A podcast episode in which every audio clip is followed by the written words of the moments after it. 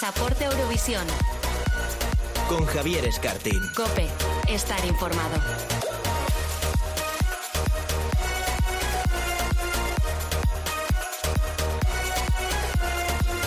¿Qué tal? Muy buenas a todos, bienvenidos, bienvenidas a Pasaporte a Eurovisión, el primer podcast dedicado al festival en una radio generalista. Quedan ya prácticamente dos meses para que se celebre Eurovisión 2021, ese esperadísimo certamen después de la cancelación de 2020. España, como ya todos saben, competirá con Blas Cantoy, esa preciosa balada que es Voy a quedarme. Y hoy por fin, después de 12 programas, podemos hablar sobre la candidatura española, pues con quién mejor, con su protagonista, con Blas Cantó. Hola Blas, ¿qué tal? Hola, ¿cómo estás? Muy bien, ¿y tú? En primer lugar, muchas gracias por estar con nosotros. Eh, sé que estás muy contento con Voy a quedarme, que es tu candidatura para Eurovisión 2021, así lo has manifestado hasta ahora. Ahora que ha pasado un par de semanas desde la elección de la canción, ¿podemos decir que era tu favorita sobre memoria? Eh, a nivel emoción, e historia y todo lo que cuenta pues la canción, eh, evidentemente sentía muchas cosas por Voy a quedarme. Memoria es una canción que me encanta, una canción que vamos a seguir escuchando en la radio, una canción eh, muy potente, eh, pero al final ganó la, la emoción y, la, y, la, historia que está sucediéndome en mi vida en este momento. Esta semana has estrenado el videoclip, pero en redes, dejaste caer la posibilidad de que hubiera una nueva versión del tema, o al menos que iba a tener unos ligeros cambios. ¿Es así? Eh, estamos trabajando en ello, claro.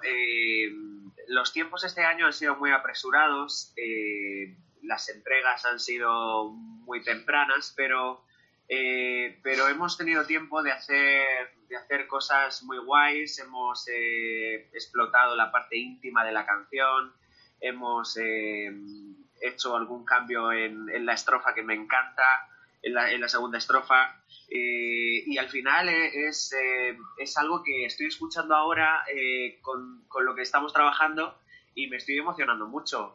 no sé qué pasará en Rotterdam, pero desde luego yo estoy emocionado. O sea que esa nueva versión estaría en salida dentro de apenas unas semanas, algo así. No, no, no, no, va, no se va a estrenar. Eh, o sea, será ya para el festival, para mayo. Eh, esa, es, la previsión, claro. Eh, de momento no la vamos a editar. pero bueno, mucha gente lo hace directamente en el festival y eso es emocionante. Pero todavía estamos porque lo aprueben, en realidad. Y ese eh, inicio a capela, eso se va a mantener tal como vimos en la gala de, hace dos semanas. ¿Va a haber también cambios en ese aspecto? Hay algún cambio en el inicio a capela, eh, pero seguirá siendo a capela, pero hay algún cambio, sí. ¿Cuáles crees que son las fortalezas, los puntos positivos de esta candidatura para Eurovisión 2021? Supongo que la emoción, ¿no? No lo sé, realmente, eh, pues cuando yo canto esta canción no pienso en ganar, pienso en pienso en en el amor, pienso en, en, la ausencia, pero, pero se ha convertido en presencia, es algo muy raro. Eh, pienso en hacer una buena actuación y pienso en, disfrutarlo. Eh, los puntos a favor, pues no lo sé, es que la Eurovisión es muy impredecible. Eh, cada año gana algo completamente distinto y lo importante es emocionarte tú para emocionar al resto y sobre todo contar una realidad y una verdad en, tu vida y, eh, ser lo más honesto posible. Yo creo que en el videoclip queda muy bonito cuando vemos esa imagen de esa anciana que un poco representa a tu abuela. Yo creo que es un homenaje a ella, ¿no? Una canción con mucha, mucho contenido y mucho fondo. El problema es cómo transmitirla a Europa. Eh, claro, eh, realmente es una historia de verdad y es una historia que me emociona mucho. Mariluz tiene 79 años, mi abuela tenía 78. Hemos llevado mucho cuidado a la hora de rodar, todo el mundo iba con PCR. Eh, me da mucho puro abrazarla, pero es algo que sentía que tenía que hacer. Eh, y, la verdad eh, representa todos los recuerdos que nos deja la gente que se va, pero que aún está con nosotros al mismo tiempo y ha sido muy bonito grabarlo la verdad. Me siento muy afortunado porque no siempre veo en jóvenes eh, incluir a gente mayor en sus vídeos. Siempre estamos eh, intentando salir lo más guapos posible. Eh, a, veces nos desnudamos más por fuera que por dentro. No es una crítica ni mucho menos, eso, es, eso me encanta y creo que es muy divertido. Pero sí me apetecía mucho ver qué pasaba dentro de mí, de Mariluz haciendo, haciendo de mi abuela, eh, y, la verdad que lo veo y me emociona. Desde luego, la verdad es que el videoclip es muy emotivo, te doy la enhorabuena porque ha quedado estupendamente. En la gala de preselección pudimos ver una puesta en escena que deduzco que fue la misma que se usó para grabar ese backup o esa copia, por si finalmente no se puede ir a Rotterdam. Pero ahora que se presupone que sí que podrás defender tu candidatura en Países Bajos, ¿en qué estáis trabajando para esa puesta en escena? Pues aparte del vídeo, que creo que era importante para contar la historia a nivel visual semanas, meses previos antes del festival, para toda la gente que lo quiera ver, dirigido por Alicia del Viso y Pivot, la verdad estoy feliz porque seguimos trabajando en la puesta en escena, seguimos trabajando en, en la dimensionalidad que tendrá en el escenario, en la cercanía con el, con el público a la hora de cantarla, eh, en los planos, la iluminación, el vestuario, sobre todo eh, trabajar en un vestuario que me acerque a, a, la gente eh, y que me traiga a tierra, porque sabéis que me he visto siempre de maneras muy locas. Pero esta vez es algo completamente distinto, no tiene nada que ver con lo que yo ah, había mostrado de mí en el escenario a nivel estética, ¿no? Creo que viajamos a otro mundo, pero es importante porque eso también soy yo. Yo soy así, soy así en la casa, soy así con mis amigos. Y, y bueno, dejaremos la parte de moda y de locura y de pasárnoslo bien para las alfombras rojas, si es que las hay por el COVID y para los eventos y las ruedas de prensa que pueda haber si me lo quiero pasar bien con la ropa. Supongo que en tu cabeza ya te estás componiendo, ¿no? Cómo va a ser esa actuación, esos tres minutos mágicos. No sé si tienes algún detalle todavía que hay que por pulir o más o menos tenéis ya predeterminado. Obviamente, estamos trabajando en ello. Yo creo que además con la, con la nueva versión de la canción, con el vídeo, con todo lo que significa Marvin Dietman está trabajando en cosas eh, distintas, pero manteniendo un poco la esencia de, la canción, ¿no? Eh, creo que va a ser un momento único y muy especial visualmente, porque también hay, que, hay que dejarlo lindo visualmente. Supongo que estarás contento, ¿no? Por esa posibilidad que se anunció la semana pasada de poder ir a Rotterdam, porque es verdad que la experiencia eurovisiva quizás no la vas a vivir al 100%, no va a haber fiestas, no va a haber grandes eventos, pero por lo menos vas a estar allí, ¿no? Defendiendo tu candidatura en ese gran escenario junto al resto de los participantes. Supongo que para ti será importante. Sí, una de las cosas que sufría en mi cabeza eran los eventos, el hablar demasiado, el fatigarme la voz, el estar cansado.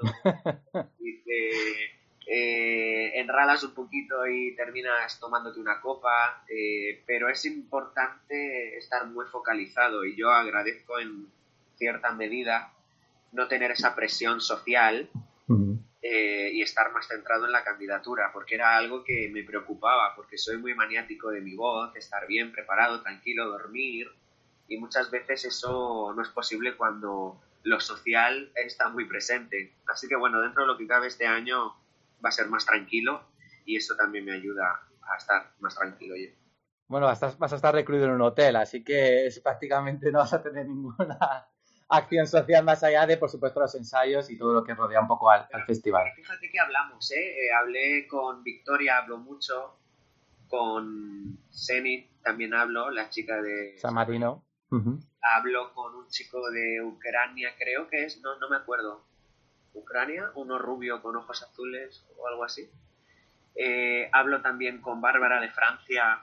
Me decía, ¿hablas francés? Digo, claro, desde hace muchos años además y, quiero conocerte, quiero cantar juntos, quiero, no sé, eh, tengo contacto con mucha gente, con The Mamas también eh, tuve el placer de, de, intercambiar algún mensaje, pero la verdad, físicamente todavía no he podido ser con eh, esta, ¿cómo se llama? Estefanía de Grecia, también, que parece, lo dices así, parece. de la realeza griega, sí. Oye, Blas, ¿tú te quedaste satisfecho con la, gana, con la gala de Destino Eurovisión? Y no me refiero al resultado, que sé que sí, sino en cuanto a realización, producción, iluminación, guion, guion como producto televisivo. ¿Tú estás contento? Yo estoy feliz de todo lo que hice, de todo lo que preparé, de todo lo que propuse de todo lo que luché. Eh, hasta luché hasta cosas tan tontas como el fondo de estrellas de detrás, que yo quería quitarlo, porque me daba la sensación que lo había visto en muchas galas en la 1, pero al final es eh, la casa quien decide y también entiendo que es imagen de la casa, no sé. Eh, pero tonterías, pequeñas cosas, eh, hice la escaleta con los, con los, con los directores, con Gus y con Iborra. me hicieron muchas sorpresas. Yo no esperaba que algunos vídeos fueran eh, tan largos porque me pongo muy nervioso cuando no tengo nada que hacer en el, plató y digo, ¿qué está pasando, Dios mío? Pero estoy contento porque, eh, porque al final hemos abierto la puerta a que se sigan haciendo. Hemos abierto la puerta a que Eurovisión cobre la importancia que requiere en, el en España y no, y no solamente el día del Festival de Eurovisión. Eh, y también la manera de hacer televisión. Yo creo que fue una gala muy bonita. Eh, estaba pensada para una, una, hora y veinte y se demoró un poco, pero, pero, pero fue una gala elegante, linda. Eh, y al final, bueno, es, era un directo, todo esto era, todo era en vivo. Y bueno, los directos tienen lo que tienen, que a veces pues sale todo perfecto y otras veces no, como, eh, como en muchas otras ceremonias y muy importantes como Oscars, Goyas, eh, premios de no sé dónde, es importante también saber que era en vivo. ¿Cómo te llevas actualmente con Toñi Prieto? Porque te hemos visto muy crítico a veces en redes sociales con algunas decisiones de televisión española, por ejemplo, pues eso, anunciar la fecha de salida de las canciones de madrugada, ¿no? algunos aspectos sobre sobre la propia selección. ¿Cómo te ibas con ella y si te sientes arropado por Televisión Española? Yo sí me siento arropado por Televisión Española. Televisión Española es un equipo muy grande de personas, muchísimo. Y los conozco a algunos desde hace más de, de 15 y 16 años. Eh, no solamente trabajo con Toñi, eh, a Toñi sí la llamo de manera personal, hablo con ella, intento convencerla de muchas cosas, pero es verdad que es gente que lleva mucho tiempo en la televisión y tienen ciertas maneras de hacer las cosas. Llegar nuevo aquí y, poner eh, tus cosas sobre la mesa y que las acepten es muy difícil, es muy complicado porque no todo el mundo entiende y tampoco yo tengo la manera mejor porque yo soy a veces muy brusco hablando y de repente le suelto burradas y, se ofenden, pero luego tienen que entender que, que Eurovisión es un, un, un formato muy moderno, muy moderno y está a la orden del día a nivel visual, a nivel eh, técnica de cámara, de, eh, a nivel técnico, a nivel, eh, no sé, y creo que, que, podemos hacerlo, claro que podemos hacerlo, pero hay que em, ordenar las ideas y renovarse, y no solamente exigir a lo de fuera, sino también a lo de dentro. Lo que pasa es que quién soy yo para, para cambiar todo de golpe de la noche a la mañana, pero bueno, he puesto mi granito de arena. En una entrevista en Clubhouse con Xavi Martínez hace aproximadamente un mes dijiste que Eurovisión está muy valorado por los fans que aman el festival, que eso es verdad, pero no tanto por las personas que trabajan para él en España. ¿Mantienes esa afirmación? Yo creo que eso se puede interpretar de muchas maneras. La, manera más eh, fea de interpretar eso es eh, decir que no se muestra interés. Claro que hay interés, obviamente que hay. Lo que pasa es que es lo que te comentaba hace un, minuto. Es la manera de, llevarlo a cabo, porque uno piensa que las cosas están bien hasta que, hasta que alguien viene de fuera y te dice, oye, hazle que escucha a esta gente que te está hablando y que te está criticando en redes, porque las críticas muchas veces no son por gusto, es porque hay algo que se repite, que se repite constantemente y hay que cambiarlo. Y esos son los pequeños detalles, los pequeños detalles de, de bueno, de, de pensar, mira, hace años, eh, cuando yo estaba en Aurin, había gente que decía, ah, eso el público no se da cuenta. Y yo decía, pero yo sí, yo sí me doy cuenta. Y obviamente, claro que el público se da cuenta. Entonces, esa es la lucha, eh, intentar, eh, pues, que mucha gente venga al 2021. es que no es tan fácil llegar al 2021. A veces me cuesta hasta a mí. Bueno, por la pandemia has sido elegido como representante de España dos años seguidos. Fuiste elegido en octubre de 2019 y fíjate, aquí seguimos todavía. No sé si se, te está haciendo algo, largo este camino eurovisivo. Eh, ha, habido momentos en los que sí. porque realmente por las ganas que tengo de sacar el álbum, de sacar canciones nuevas, que de hecho cuando hablamos de memoria voy a quedarme, me encantó la idea porque yo tenía muchas canciones y digo, bueno, por lo menos si salen dos ya me quito esa espina de, de cosas que vayan saliendo y tal. Y la verdad estoy muy contento porque, porque al final el camino no se me ha hecho tan largo como creía. Pero sí ha habido momentos en los que me desesperaba por, por, por las ganas de que la gente escuchara cosas nuevas. Y por hacer proyectos nuevos. Hay proyectos de televisión que se paralizaron también por la pandemia. La Voz Kids, con Vanessa Martín, con, con todo el equipo. Eh, y eso tengo muchas ganas de que se emita. No sé cuándo se va a emitir, pero la verdad estuve feliz de grabar eso.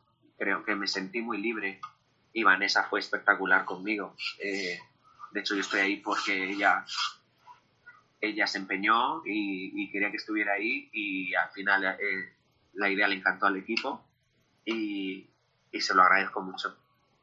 Y después de este largo periplo hasta, hasta Eurovisión, ¿cómo se plantea Blas Cantó su carrera después del festival? Porque tú además te tomaste el festival como un punto de inflexión. Sí, eh, era un momento en el que yo necesitaba parar, pero luego no paré y luego la vida nos hizo parar.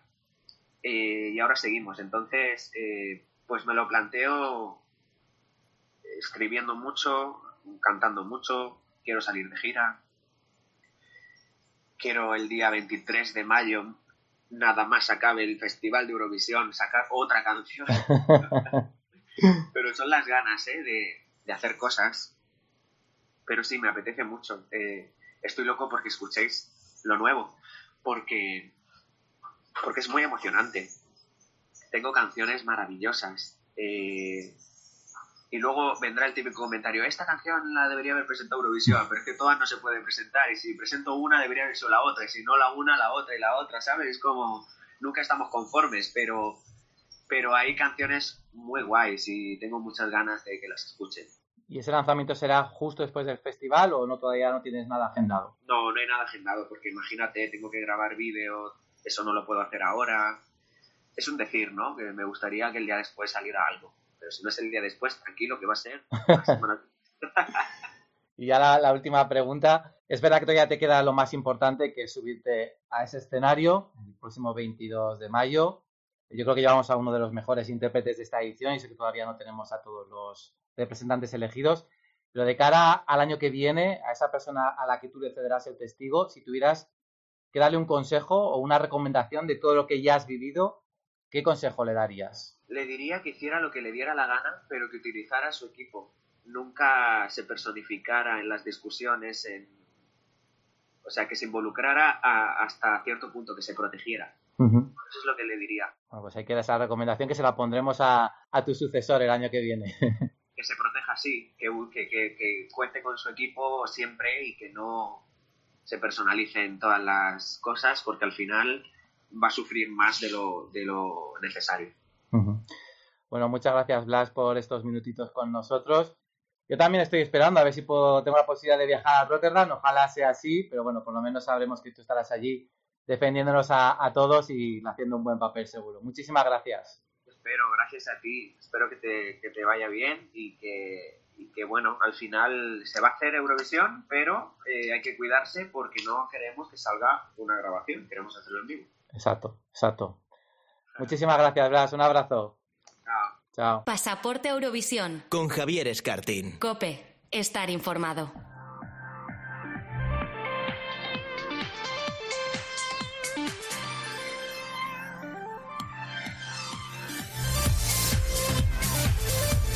Bueno, maravilloso. Blas Cantó, muchas gracias por esta entrevista. Y yo creo que nos ha dejado algunos interesantes titulares. A ver qué reflexiones han hecho de esta entrevista nuestros expertos eurovisivos de cabecera, César Fernández y Oscar Cabaleiro. Hola César, ¿qué tal? Hola Javier, muy bien. Hola Oscar. Hola, muy buenas, ¿qué tal? A ver, de lo que habéis escuchado de la entrevista de Blas Canto, ¿qué, qué, titulares sacáis, César? Pues eh, para empezar, que está claro que ganó su opción favorita de las otras que presentaban. También eh, nos ha dejado ese titular de que habrá cambios de cara al festival. Eh, se le ve que está emocionado, que está contento y yo en general lo que le veo que está como más tranquilo con esta candidatura de lo que nunca llegó a estar con Universo el año pasado. ¿Y Oscar, qué opina? Sí, sobre todo, o sea, destacar la profesionalidad de Blas siempre, o sea, me parece que es eh, siempre tan cordial y tan agradable, ¿no? Que de eso sí que podemos estar orgullosos, eh, a pesar de luego el, tema, guste más o no, y también pues un poco sorprendido con la idea de que, de que vayan a hacer una nueva versión eh, tan solo para el festival. no sabemos si luego, o no ha dicho, ¿no? No ha desvelado si luego va a ser editada, en principio ha dicho que no, pero eso es algo que ha pasado muy pocas veces en, Eurovisión. Y, algunas veces pues con, algunas veces ha resultado muy bien, ¿no? Como Serta Brenner, la triunfadora de Turquía en, 2003, por ejemplo. Ahí lo dejo. Bueno, pues sí, sí, nos quedamos expectantes ante esas sorpresas que nos ha prometido Blas Canto en Rotterdam. Pero bueno, ahora ya es momento de hacer un repaso a las mil canciones perfectamente que hemos conocido estos eh, últimos días y que van a competir en Eurovisión. Eso sí, Oscar, César, debéis saber que tenemos un tiempo limitado porque nos están esperando eh, Dani e Iván con sus secciones. Y ojo también, nos lo hemos dicho al principio, que también tenemos hoy a Soraya Arnelas, nuestra representante en Eurovisión 2009. Así que vamos a poner una alarma y cuando nuestro técnico Nico creo que ya sean suficientes canciones, que nos hemos pegado un buen empacho de ellas estos últimos días, era a sonar una alarma ¿eh? y ya se acabó. ¿eh? No vamos a comentar nada más, aunque nos dejemos sin hablar de San Remo o de Rusia o de Bielorrusia, que es donde ahí tenemos ahí mucho que comentar. Así que vamos a poner ese cronómetro en marcha. Ahí está. Así que con, a contrarreloj vamos a comenzar a hablar de las preselecciones y de las canciones ya elegidas. Pero antes no podemos dejar de hablar del Melody Festival en que se celebra este sábado la gran final. Qué ganas tenemos, ¿eh? Aunque este año haya que seguirlo a la distancia por culpa de la pandemia. Son 12 las finalistas, pero nosotros vamos a hablar de las cuatro candidaturas que, según todos los parámetros, son las favoritas para el triunfo. Y empezamos con unas ganadoras de mamas.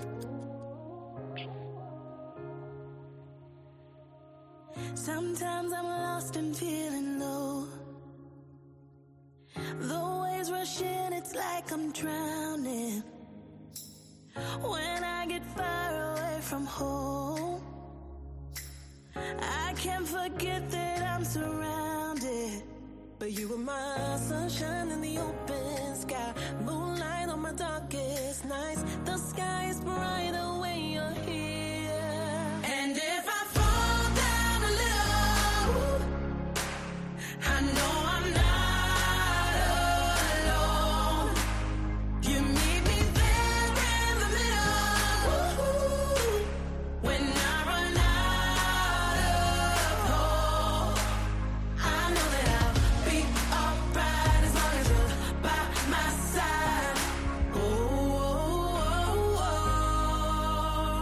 Bueno, aquí están las ganadoras del año pasado, que finalmente no pudieron ir a Eurovisión y este año lo vuelven a intentar, aunque no parten tan favoritas como, como la edición anterior. ¿Qué le parece a César este regreso de The Mamas?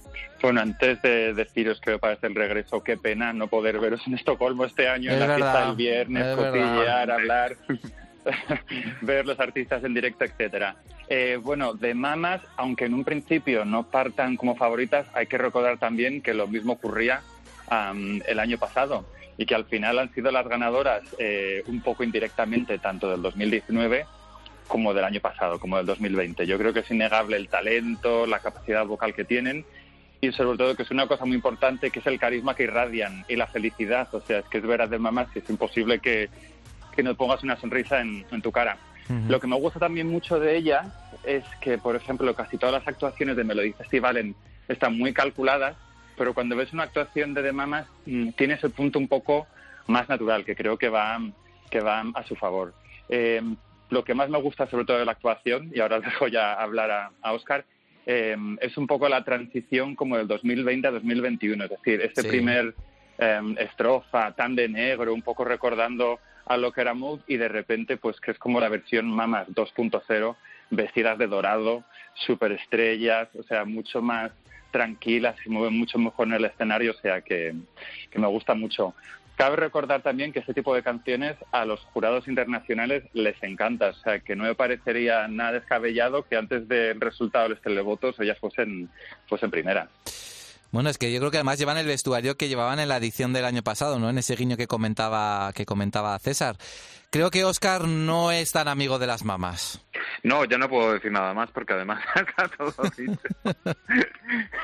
no, es verdad, es verdad que Move eh, me gustaba más que esta canción. Esta canción me queda un poco in como dice, como dice el título, la verdad. Y es verdad que ellas tienen un gran, una gran voz y lo hacen siempre perfecto y a los jurados internacionales seguramente les van a encantar.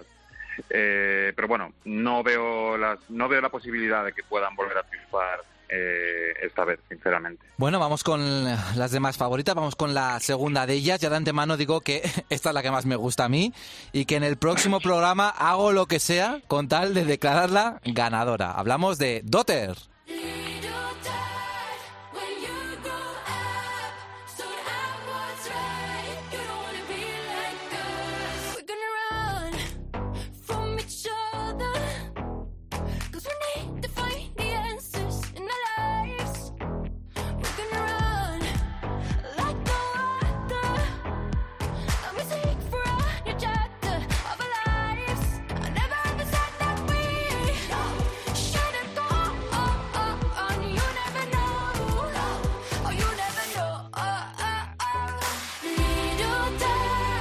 Bueno, es que a mí esto me suena ganadora total, pero de verdad, o sea, ganadora de con todas las luces de neón ahí, pero no parte como favorita como si el año pasado, donde por cierto no ganó, o sea que ahí puede haber un cambio de roles.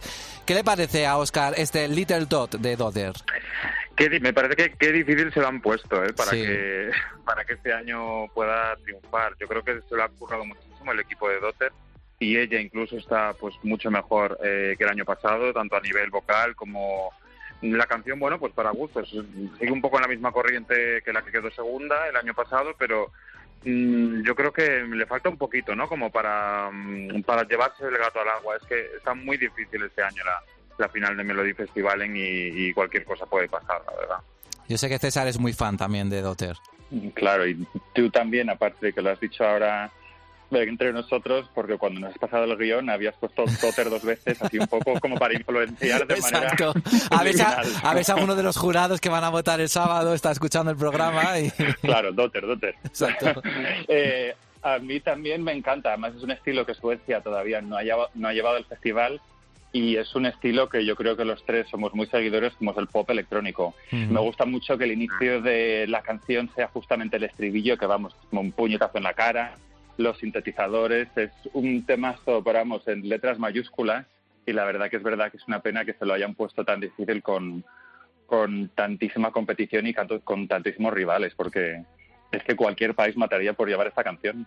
Bueno, si gana Dotter, yo creo que César y yo hacemos algo, prometemos algo para el próximo programa. Ojalá tengamos que hacer algo especial gracias a esa victoria. Bueno, de Mamas y Dotter tienen sus opciones, fueron las primeras y la segunda del año pasado, aunque ahora mismo hay dos candidaturas que parecen estar bastante más respaldadas.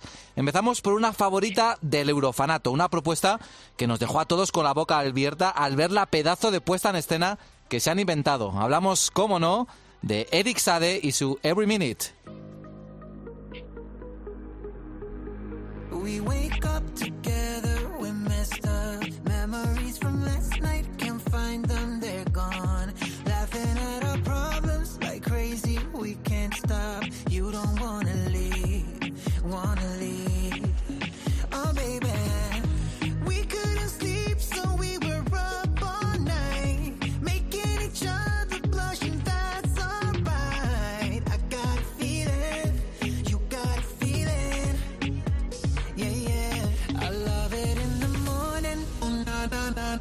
Bueno, la puesta en escena de Eric Sade nos demuestra que con muy poco se puede hacer mucho, porque desde luego la canción está muy bien, es muy moderna, muy radiable, pero es que la fuerza la tiene sin duda en esa puesta en escena eh, con Eric Sade dándolo todo en apenas nada, dos metros cuadrados.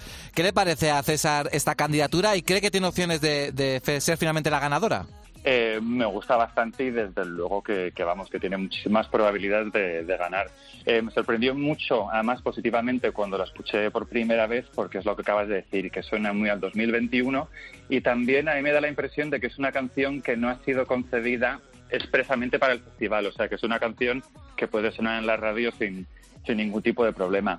Visualmente, no sé a vosotros, pero a mí me parece un poquito como un salto cualitativo de aquello tan grande como fue Lorin con Euforia. Mm, una evolución, sí, sí. Efectivamente, es como introducir elementos que nunca se habían visto e incluso salvando las distancias me recuerda un poquito a Euforia en el sentido de que eh, aparece el bailarín como en esos últimos segundos de la canción a romper completamente el esquema de, eh, de la actuación. De ganar, yo creo también que esta canción eh, resolvería el problema que ha tenido Suecia en los últimos años en el festival, que ha sido la falta de televotos, porque yo creo que esta canción, o sea, mm, serían televotos a, punta pala.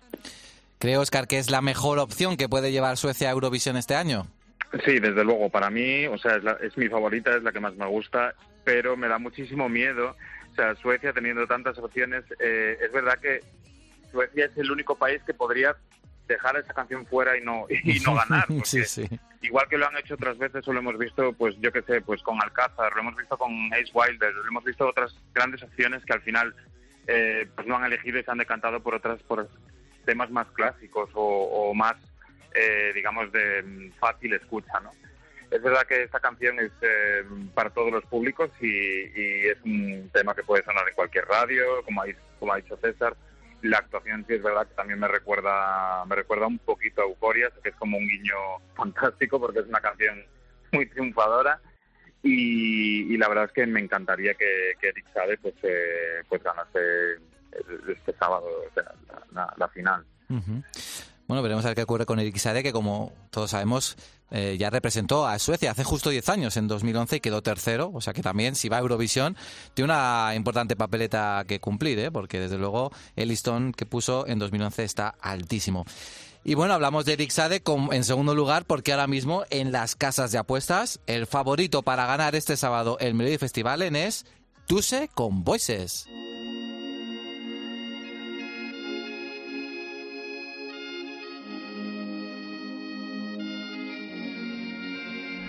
Fire in the rain, but we'll get up again.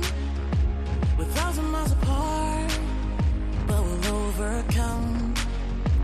I'll never let you down. Well, it's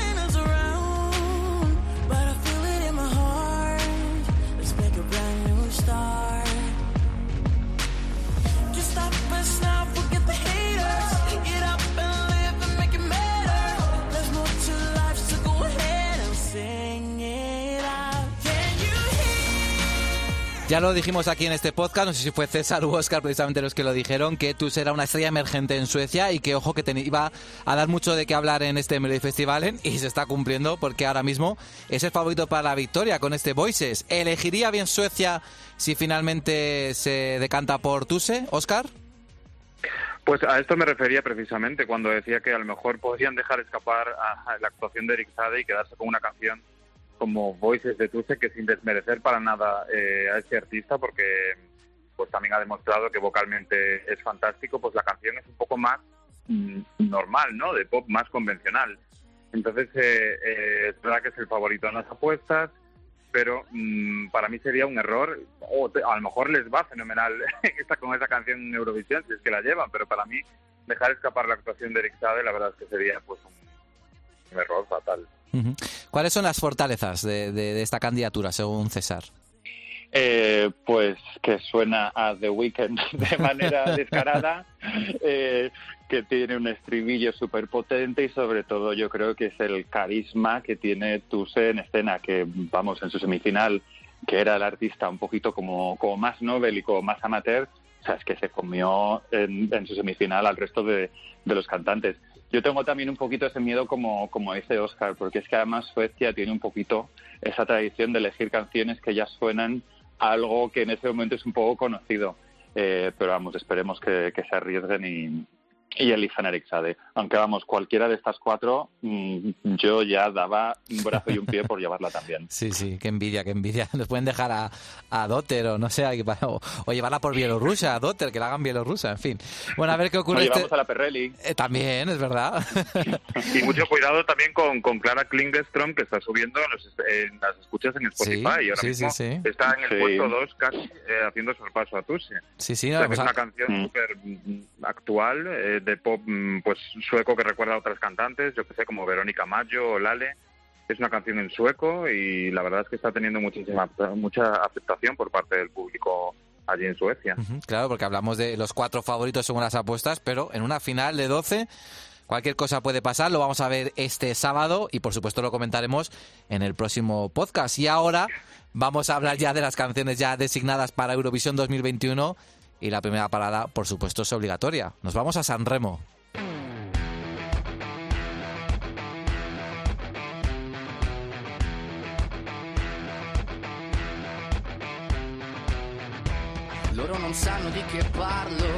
Vestiti sporchi fra di fango, giallo di siga fra le dita, io con la siga camminando.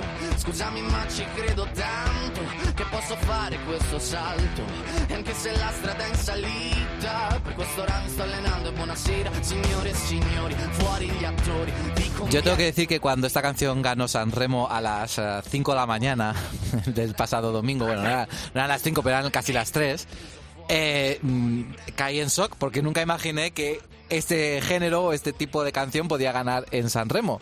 Y al principio la odié mucho, pero van pasando los días y cada vez me gusta más y cada vez está subiendo más en mi top. Y uno de los enamorados de esta canción, que ya me lo dice mucho por WhatsApp, es Oscar Ridare, ¿verdad, Oscar?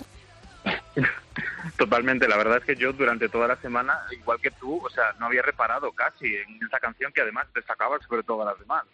Lo que pasa es que yo, como amante de las canciones italianas y de las baladas clásicas y del Festival de San Remo, pues no me podía imaginar tampoco que, que estos iban a ser los vencedores. Además, sobre todo después de ver todas las clasificaciones eh, día tras día, pues tanto de la, or- de la orquesta como de la, como de la prensa, como del jurado demoscópico, pues en realidad no parecía que, que Maneskin eh, iban a resultar los triunfadores. Pero es verdad que la canción es súper actual y puede ser totalmente un pelotazo en Italia. Eh, decir que es un grupo que apareció en X Factor en el año 2017. Son súper jóvenes, casi todos nacidos entre el 99 y el 2001. Insultantemente jóvenes. y comentar que el grupo, eh, perdón, que el nombre del grupo Maneskin es, es danés, eh, algo que llamaba la, la atención desde que salió el listado de, de artistas en, en San Remo. Y decir que pusieron ese nombre porque su integrante femenina es medio danesa. Entonces, eh, pues eh, cuando decidieron el nombre del grupo, como anécdota, pues eh, mm, le preguntaron que, que les dijeran pues una palabra bonita, ¿no? En su en su lengua y ella dijo luz de luna, que es eh, Maneskin, y por eso pues eh, así es como comenzó su, su andadura como grupo. Desde luego son muy jóvenes, pero ya han tocado el cielo con ese triunfo en San Remo sobre otros grandes favoritos. Ahora vamos a hablar rápidamente de lo que fue este San Remo. El rock parece que se impone este año como uno de los géneros favoritos de Eurovisión. Tenemos ya Blind Channel, por ejemplo, con Finlandia y este grupo Maneskin por Italia. ¿Cómo lo ves? Porque yo creo que a la gente le va a sorprender, ¿no, César? Ver a Italia apostando por este género en Eurovisión. Sí, claro, desde luego. Yo creo que Italia, que más o menos tiene una reputación pues de canción melódica, un poquito más tranquila, aunque la verdad que, que Mamut ya empezó como a cambiar esa percepción, va a ser un shock. Yo creo que es un grupo que va a llamar la atención sí o sí, o sea, el público joven por su imagen, porque están mucho jugando eh, con el concepto de masculino, femenino y, ese, y esos atuendos como de color carne que llevaban, y a la gente que le gusta un poco el rock clásico, les va a encantar la canción porque es lo que es al final, o sea, una canción de rock clásico eh, y en italiano. Qué envidia también, al igual que decía con Suecia, qué envidia con Italia, o sea, qué canciones tan increíblemente buenas, con un carácter tan italiano y siempre, o sea, como mm, top ten mínimo. También, si os acordáis un poquito de San Remo, el año pasado, Aquile Lauro, yo creo que, o sea, el titular que podíamos decir de Maneskin un poquito es como Aquile Lauro la venganza, o sea, porque es un poco también el, el concepto que llevaba el año pasado, pero pero en grupo. Y Totalmente. Oscar ha mencionado que fueron que fueron jueces, que fueron, perdona, que fueron participantes de Factor X y justamente Fede, que era el que quedó en segundo lugar, eh, eh, era juez el año que ellos eran participantes, o sea que al final todo queda en casa, en los talents y en ese círculo. ¿Qué destacamos de este San Remo, aparte de la victoria de Maneskin, Oscar? Buf, pues eh, sobre todo que hay canciones para todos los públicos. O sea, como hemos dicho, eh, siempre hay alguna canción, tanto como electrónica, como rap, eh, pero siempre, mm, pues, eh, nunca faltando a ese estilo más clásico, ¿no? Entonces, eh, siempre hay artistas como Analisa, como Alisa, que tanto gustan a los fans y que, y que luego siempre se mueven en los tops como que parecen las que van a triunfar, pero es verdad que es la música de toda la vida. Y yo qué sé, pues mencionar a Orieta Berti, por ejemplo, que no participaba desde el año 92 y que su primera participación data de los años 60 y llevaba un temazo y con 77 años pues ahí estaba representando eh, su, su propia canción en, en, el Festival de San Remo, en el Teatro Ariston, me parece increíble. Ujú. Bueno, un gran festival de San Remo, que es verdad que también se tuvo que celebrar en una situación, bueno, pues eh, diferente, sin público. Por ejemplo, tuvimos a un participante, Irama, que era uno de los grandes favoritos, que estuvo en los ensayos, su gente de su equipo dio positivo y tuvo que seguir el festival desde casa y aún así quedó quinto, si no recuerdo mal. O sea que eh, la verdad es que ha sido un año muy atípico, como nos va a pasar en Eurovisión, pero ahí estuvimos celebrando ese festival de San Remo que nos ha dejado, pues como decimos, a Maneskin como uno de los rivales más duros en esta edición de, Eurovisión. Y este sábado también se celebró la final del Steel Owl con menos brillo en Estonia y ganó el que había ganado el año pasado, Uku Subiste.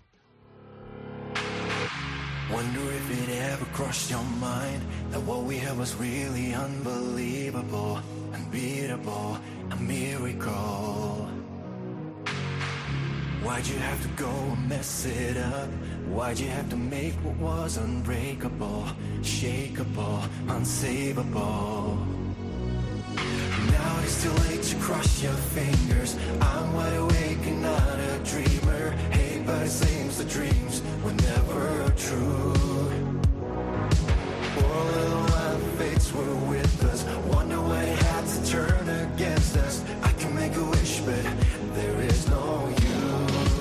Bueno, de nuevo vilipendiado por el jurado, pero ensalzado por el televoto, Yuku Subiste de nuevo va a ser el representante de Estonia en Eurovisión. ¿Qué opina César de ese triunfo del guaperas estonio? Pues me dejó un pelín frío, la verdad, como, como los jurados. Eh, encuentro la canción un pelín más agradable que, que la del año pasado, que de hecho sigue contando con, con la misma compositora, pero aún así me parece que es un tema que no llama demasiado la atención, que es un poquito genérico y es algo pues que al igual que los jurados no, no le dieron muchos votos, creo que le suele pasar, le creo que le puede pasar en el festival. La actuación también me parecía un pelín desfasada y un pelín cliché, o sea, desde el vestuario, así como con la camisa abierta y la corbata, las cadenas, no sé, me parecía como una cosa un poco un poco anticuada que veríamos a lo mejor en los festivales de los 2000, eh, pero no pero no hoy en día. Y me dio pena porque la verdad que en el Steel Owl, aunque en un principio no tenía muy buena pinta, al final había canciones que, que hubiesen hecho muy buen papel, como por ejemplo la de Yuri Post- Postman, que me parece que era un temazo, una actuación muy, muy original y muy diferente, y al final solo, solo quedó tercero. También era mi favorita, la verdad es que últimamente, no sé, César y yo estamos, vamos, eh, que nos gusta lo mismo. Eh, ¿Qué nos Oscar, ha pasado? eh, ¿Cómo? ¿Qué nos ¿Qué ha pasado? Exactamente. Bueno, pues estar tanto tiempo separados, yo creo que es eso. que era el problema cuando estábamos juntos. Eh, Oscar, ¿era la mejor opción del estilao, le- eh, la opción de Uku Subiste? Pues no, me uno a las tres mellizas totalmente, porque yo estaba con este año también y, y te- suscribo las palabras de, de César totalmente, porque tú subiste, a ver, es verdad que sería una rabia, ¿no? Que igual que ha pasado en otros países, el cantante ganador que ya que se ha cancelado el festival, pues no volviese, no volviese a ser el elegido. Y es verdad que The Lucky One es un poco mejor que el tema del año pasado, pero lo mismo, o sea, eh, pasa un poco sin pena ni gloria. Eh, es la cuarta vez que se presentaba ya Steel Owl, pero aún así, pues se esperaba un poco más, ¿no? De su puesta en escena. Eh, y nada, pues gracias al televoto otra vez, pues volvió a ser el triunfador. Veremos qué pasa, pero estoy bastante de acuerdo con lo que decís. ¿eh? Ujú. Bueno, aquí la decepción fue Koitome, que ya también representó a Estonia en dos ocasiones, que no pudo llegar a ese top 3 de la final, que era como el gran rival de Uku Subiste, pero los jurados tampoco le trataron muy bien y finalmente pues se quedó fuera. Así que veremos a Uku Subiste en Rotterdam y donde ha habido sorpresa ha sido en la preselección danesa.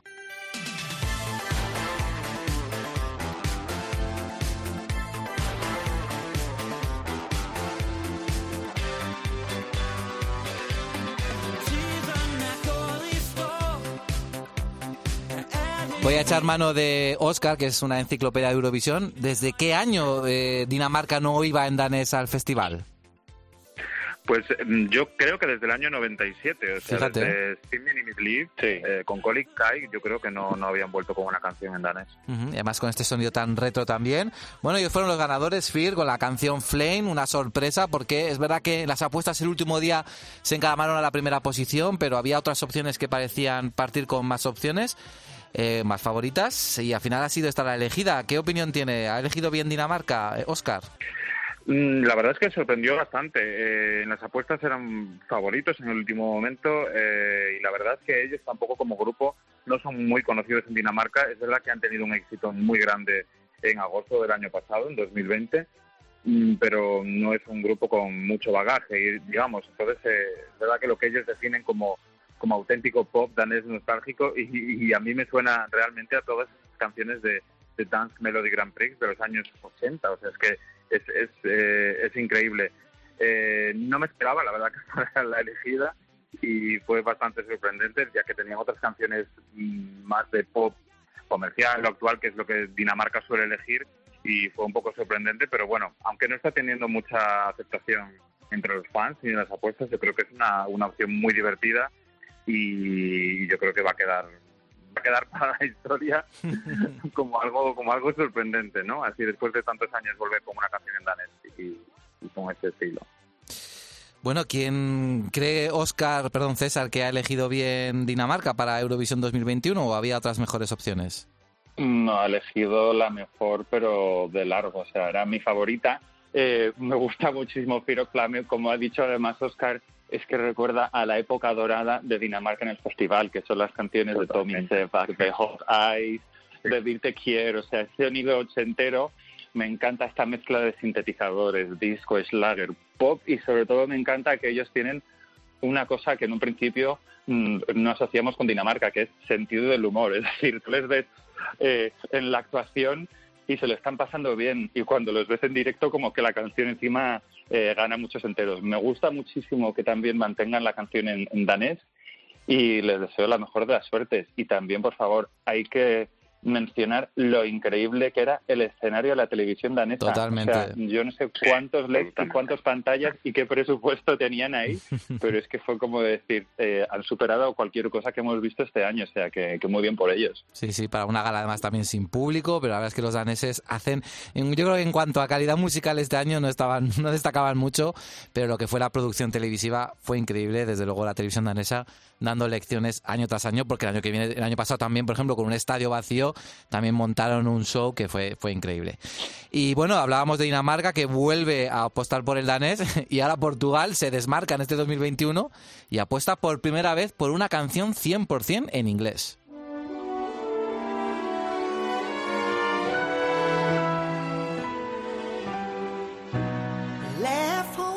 When I was only sweet 16.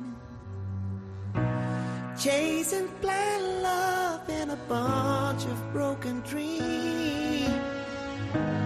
Don't know how I thought I'd be a queen.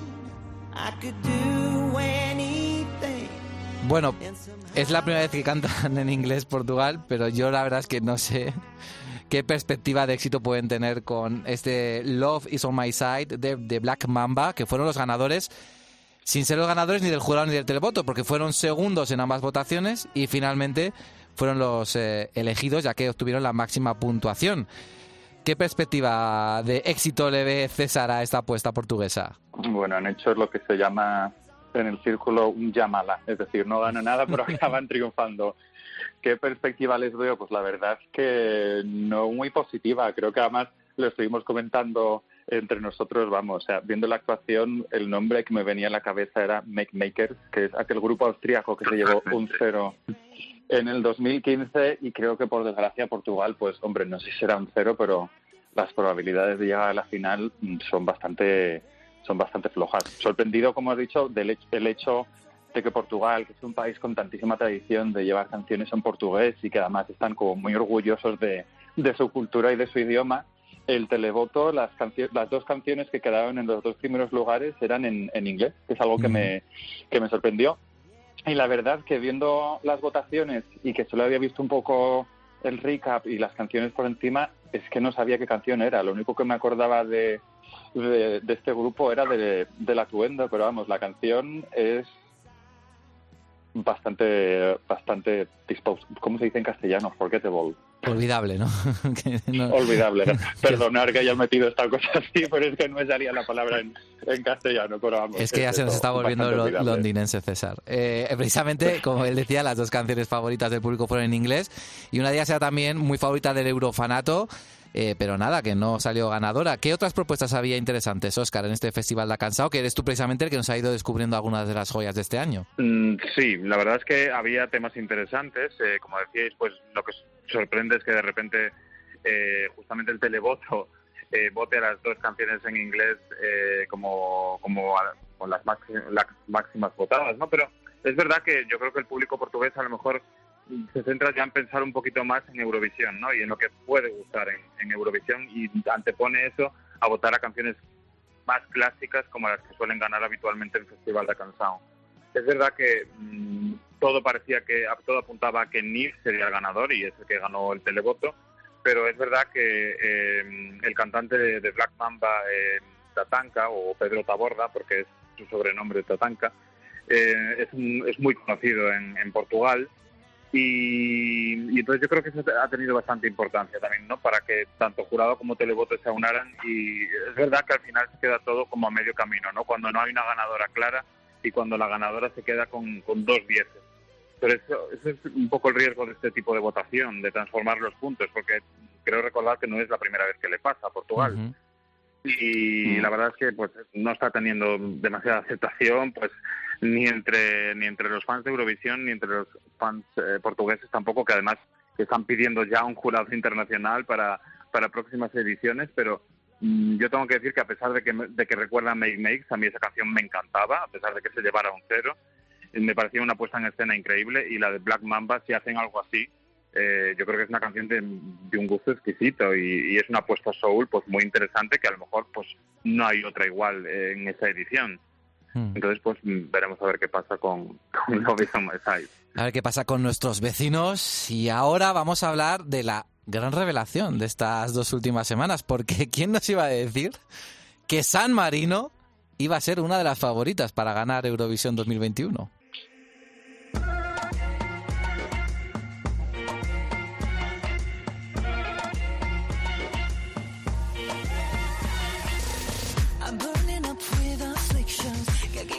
Y es que te levantas un domingo por la mañana y te enteras de que el rapero Florida ha decidido hacer una colaboración con San Marino, con la cantante Zenith, que es un pelotazo con raíces eh, árabes, una, una apuesta muy interesante. Los eurofans la abrazan como si no hubiera un mañana y de repente San Marino, que estaba desahuciada en las apuestas, se cuela en el top 10 para ganar. Pero la pregunta es, ¿se puede celebrar San Ma- eh, Eurovisión en San Marino, Oscar? Uf, pues la verdad es que mm, yo creo que solamente tienen, un teatro para hacer festivales de colegio. No sé si se podrá hacer lo mismo de forma virtual o tendrán que trasladarlo a algún otro, otro lugar de Italia. La verdad es que no sé cómo, cómo lo gestionarían, sinceramente. Bueno, eh, ¿realmente es eh, tan para tanto el hype? ¿Creéis que tiene opciones de, de ganar esta candidatura? O bueno, o nos hemos dejado un poco eh, nubilar por, por ver como que un pequeño país, un diminuto país como San Marino, de repente apuesta fuerte con un eh, artista internacional como es Florida para ganar Eurovisión? César. Creo que nos estamos dejando llevar un pelín, porque bueno, la canción no está mal, es un poco como Fuego tres años después, eh, que de repente aparezca Florida, bueno, pues está bien, pero también Florida lleva sin tener éxitos más de una década. De hecho, ya hemos dicho que en comparación es como cuando Real McCoy fueron por Polonia. Y yo lo que tengo sobre todo curiosidad es por ver cómo lo van a hacer en directo, porque es que tiene tiene toda la pinta de que esto en directo va a ser uno de estos desastres maravillosos en los que van a tirar la casa por la ventana y va a ser todo como una cosa muy bizarra que, que la puede quitar puntos. No sé, estoy estoy un poco entre, entre dos aguas. Me gusta, pero no me acaba de volver loco, la verdad. Bueno, a mí sí me gusta. ¿eh? De todas maneras, no sabemos si Florida va a ir a Eurovisión, si va a aparecer con un holograma, no sabemos. A, a día de hoy no se sabe nada, pero desde luego lo que se ha conseguido San Marino es que estemos hablando y mucho de esta candidatura y ojo a ver, a ver qué pasa con este pequeño país si finalmente consigue dar la sorpresa en el 2021. Y bueno, ya tenemos el Diablo, ya tenemos Adrenalina Y la tercera canción con título castellano nos la trae Serbia, Loco Loco.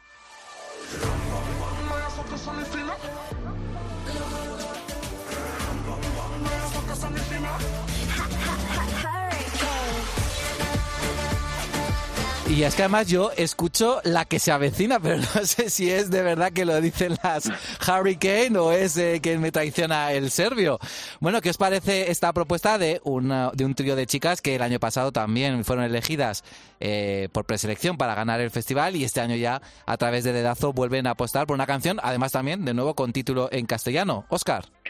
Pues un poco en su línea, ¿no? Eh, la canción es bastante similar a Hasta la Vista, es un estilo de, pop balcánico que tanto triunfa en, los países de la Yugoslavia y que tanto nos gustan también a los fans de Eurovisión.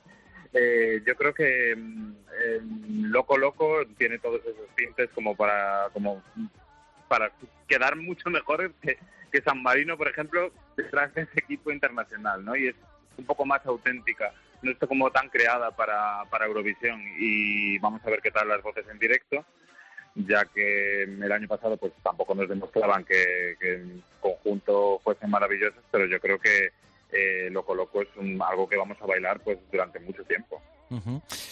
¿Le gusta más Loco Loco o Adrenalina a César? Pues me gusta más Loco Loco, tengo que decir. Estoy un poco con Oscar en el sentido de que tiene un, un sabor quizás un poquito más auténtico que, que San Marino, o sea, es una auténtica petardada de, de turbo folk. No nos han decepcionado, sabían perfectamente el tipo de sonido y el tipo de canción que esperaba de Hurricane y, y la verdad que lo llevan.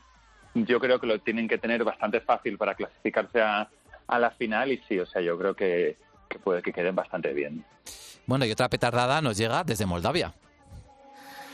I can't explain it, but there's something going on. A crazy energy inside of me. First just a tingle, then a En un evento de 200 personas sin mascarilla, con Filip Kirkorov como gran estrella y única estrella del show, se presentó este Sugar de Natalia Gordienko, que, bueno, es otro de esas canciones eh, que suelen gustar a los eurofans, muy petardas, muy para Eurovisión, pero ¿funcionan luego, Oscar? Pues la verdad es lo que dices, o sea, yo no sé muy bien si no sé más bien si era la presentación de Sugar o era eh, alabar a la labor de Philip Kirkorov sí, sí. y todo lo que ha hecho por Eurovisión. Era un homenaje a él encubierto. Hicieron todas las canciones de, de, de, lo que le llaman el Dream Team, ¿no? Digamos todas las canciones con las que han quedado también, pero con las que nunca han llegado al triunfo. Eso también hay que decirlo. Uh -huh. Yo creo que lo que están buscando con Sugar es un poco el Shady Lady 2 y la verdad es que a ver qué tal eh, le va a ir a Natalia Gordienko porque en directo tampoco es una gran intérprete y nos lo demostró el año pasado cuando llevaba una canción totalmente distinta a la de este año, que era Prison. Eh, yo creo que lo que están intentando es eso y Philip Kirkorov apuesta totalmente por Sugar este año. La suerte es que las voces de coros van a ir pregrabadas, entonces eh, yo creo que van a montar una gran coreografía y Sugar va a estar bien alto, me da la sensación. ¿Qué opina César? Pues yo esperaba un poquito más después de escuchar el teaser de la canción, porque escuchaba clar claramente la influencia de Marub y de aquel mm. Siren Song, pero luego se me ha quedado un poquito como, como floja, o sea, como que se le ha ido el gas eh, una vez que, que, la escuchas entera. Está claro que está pensada para satisfacer el grupo, o sea, el gusto del fan de Eurovisión más hardcore. Eh, está compuesta también por el Dream Team y el Dream Team a mí me parece que se han quedado también con su sonido un pelín anticuados. En vez de hacer canciones sí. más con sonido 2021 o contemporáneas, es algo que a lo mejor sí tuvo mucho tirón pues a finales de la década de los 2000 o principios de, la, de la pasada década, pero que hoy en día como que ya no, no tiene tanto, tanto tirón. O sea, es puro Eurovisión en el sentido que está cargado de clichés, que es una letra fácil, que es claro que es Europa del Este, pero vamos, no estoy seguro de que sean ingredientes de que a día de hoy triunfen. Entonces, pues... Mmm, como ha dicho Oscar, la verdad que ella en directo no es muy buena. No sé yo eh, qué acabará pasando al final. Bueno, a ver qué ocurre. Y ahora vamos a hablar de una de las polémicas de esta semana porque todos creíamos que tal vez Little Big finalmente fueran los elegidos para volver a representar a Rusia en Eurovisión. Y ahí estuvo la televisión rusa hasta el último momento sin desvelar nada. Habló de una preselección, pero no se sabía si iba a haber artistas participando, si iba a ser Little Big directamente como una elección interna. Finalmente sí tuvimos elección. Little Big han decidido no volver a representar a Rusia en Eurovisión, o la televisión rusa ha decidido prescindir de ellos, ya nunca lo sabremos. Y tenemos una nueva apuesta. Se llama Maciña y esta es Russian Woman.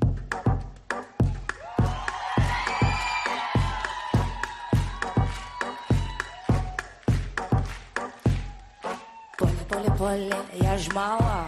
Поле, поле, поле, так мало. Bueno, he dicho Maciña es Maniza, perdón, ¿eh? la candidata rusa.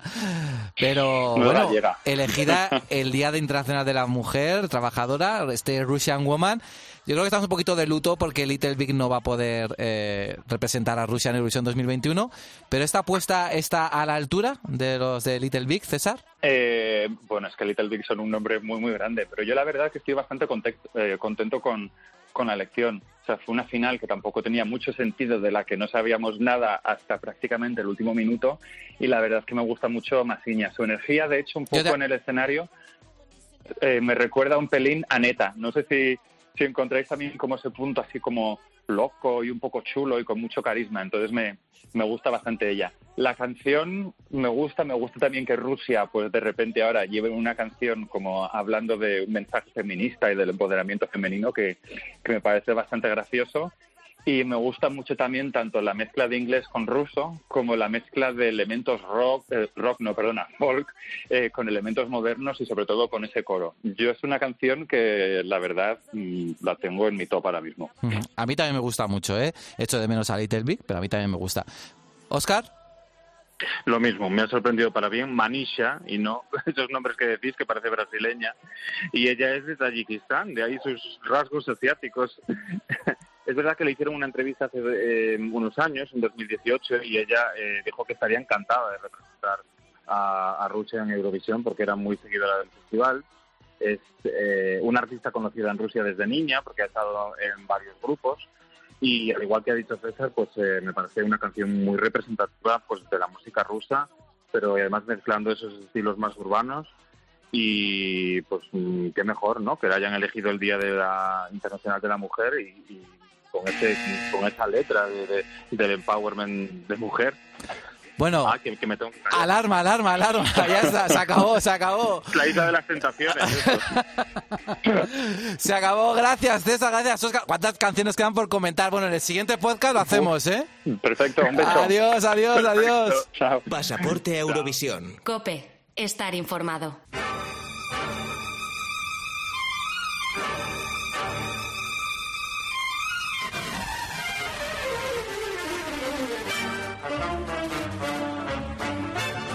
En programas anteriores hemos hablado con Daniel sobre cómo Eurovisión es reflejo de los diversos acontecimientos históricos, pero también lo es de los diferentes movimientos sociales. Es por ello que, bueno, aprovechando que esta semana ha sido el Día Internacional de la Mujer, pues vamos a ver cómo se ha utilizado el festival para reivindicar el papel de la mujer en la sociedad. Y como este programa es el número 12, un número muy eurovisivo y muy especial para nosotros, la sección de Daniel pues era especial también. Así que tenemos a una invitada. Tengo muchísimas ganas de escuchar qué nos cuentan. Hola Dani, hola Lucía, ¿qué tal? Hola Javier. Hola, hola, hola. Bienvenidos a los dos. Voy a dar los honores a Daniel de que presente a Lucía como corresponde, por supuesto. Pues bueno, pues Lucía Aragón es una chica encantadora, es una profesional como la copa de un pino, ella es periodista también como nosotros, ella es gaditana y es especialista en periodismo social, tiene además un máster en derechos humanos, así que es una persona ideal para invitarla hoy y ha aceptado, pese a que esta semana tenía muchísimo trabajo, ha aceptado estar aquí con nosotros para contarnos un poquito cómo el Festival de Eurovisión se puede utilizar y de hecho se ha utilizado para reivindicar el papel de la mujer en la sociedad. Bueno, me da mucha alegría ¿eh? tener una voz femenina entre los colaboradores. Lucía, eres la primera, pero esperemos que no seas la última. Esperemos, espero yo también, estamos aquí para eso. Hay muchas, muchas mujeres eurofan. Me da incluso un poco de cosa llamarme eurofan ante personas como vosotros. para bueno, nada, para yo- nada. yo me puedo considerar un poco eurofan. Veo las tres galas, las preselecciones de España, incluso algunas veces el Melfest, que conocí precisamente gracias a Dani. Bueno, pues que así se empieza, ¿eh? Viendo el Melody Festival. ¿eh? Así que el año que menos te esperes, estás haciendo la maleta con nosotros, nos vamos a Eurovisión y vamos a disfrutar juntos. Pero bueno, contadme qué lazos de unión hay entre Eurovisión y el movimiento feminista. Dani. Pues hay muchísimos, la verdad, y no solo con el movimiento feminista, con el pacifismo, los derechos de las personas LGTBI, el ecologismo, eh, la protección de la infancia. Y es que tenemos que tener en cuenta que Eurovisión tiene una filosofía inclusiva, una eh, y es que los propios estatutos de la Unión Europea de Radiodifusión recogen en su artículo 1.2 que uno de los fines de la UER es integrar a todos los individuos, grupos y comunidades sin discriminación alguna. Por lo tanto, qué mejor manera de hacerlo que con música. Mm, Claro, y además también en un escenario en el que anualmente pues eh, vinan 200 millones de espectadores. Un altavoz muy potente para los derechos humanos, aunque eso mejor no lo puede Luci- decir Lucía, ¿no? ¿Es así? Claro, efectivamente. O sea, el entretenimiento y en especial lo audiovisual y la música son excelentes maneras de iniciar un debate sobre cualquier cosa y ponerlo en el punto de mira. Si cuestionar el mundo que nos rodea es el primer paso para mejorarlo, pues, pues Eurovisión mm, es el mejor, la mejor escenario para, para generar estos debates. Bueno, nosotros tenemos que decir eh, que respecto a este tema de, de- de la mujer, Eurovisión ha sido un reflejo del cambio del- de, la mujer en Europa. Y para demostrarlo, voy a poner un ejemplo, vamos ya a empezar a mover la máquina del tiempo de Pasaporte Eurovisión. Nos vamos a ir mucho tiempo atrás, a los primeros festivales de Eurovisión, concretamente al segundo, al de 1957. Y vamos a escuchar su canción ganadora.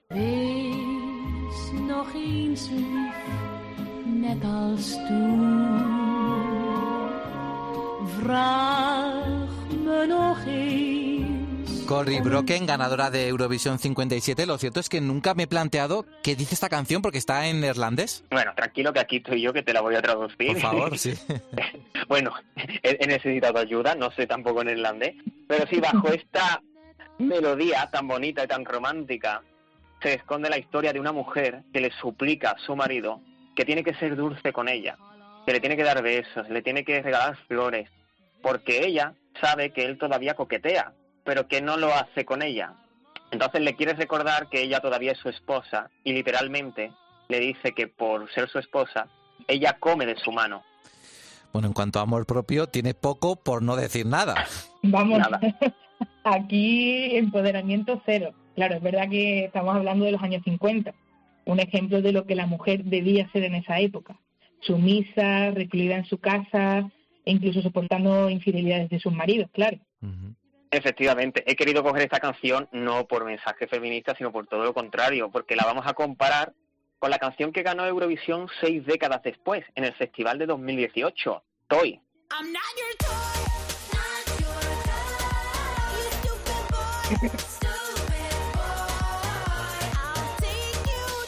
Bueno, la canción que nos sirve de, intro siempre en cada podcast. Esta es la otra cara de la moneda, como bien dice Dani. No soy tu juguete, que cantaba Neta, la ganadora de ese festival de 2018 en Lisboa. Pues sí, luego hablaremos también un poquito más sobre las letras de las canciones, pero he querido coger esta comparación como ejemplo de que Eurovisión ha sido reflejo del cambio de la mujer en Europa, de cómo se ha pasado de la mujer sumisa a la mujer empoderada.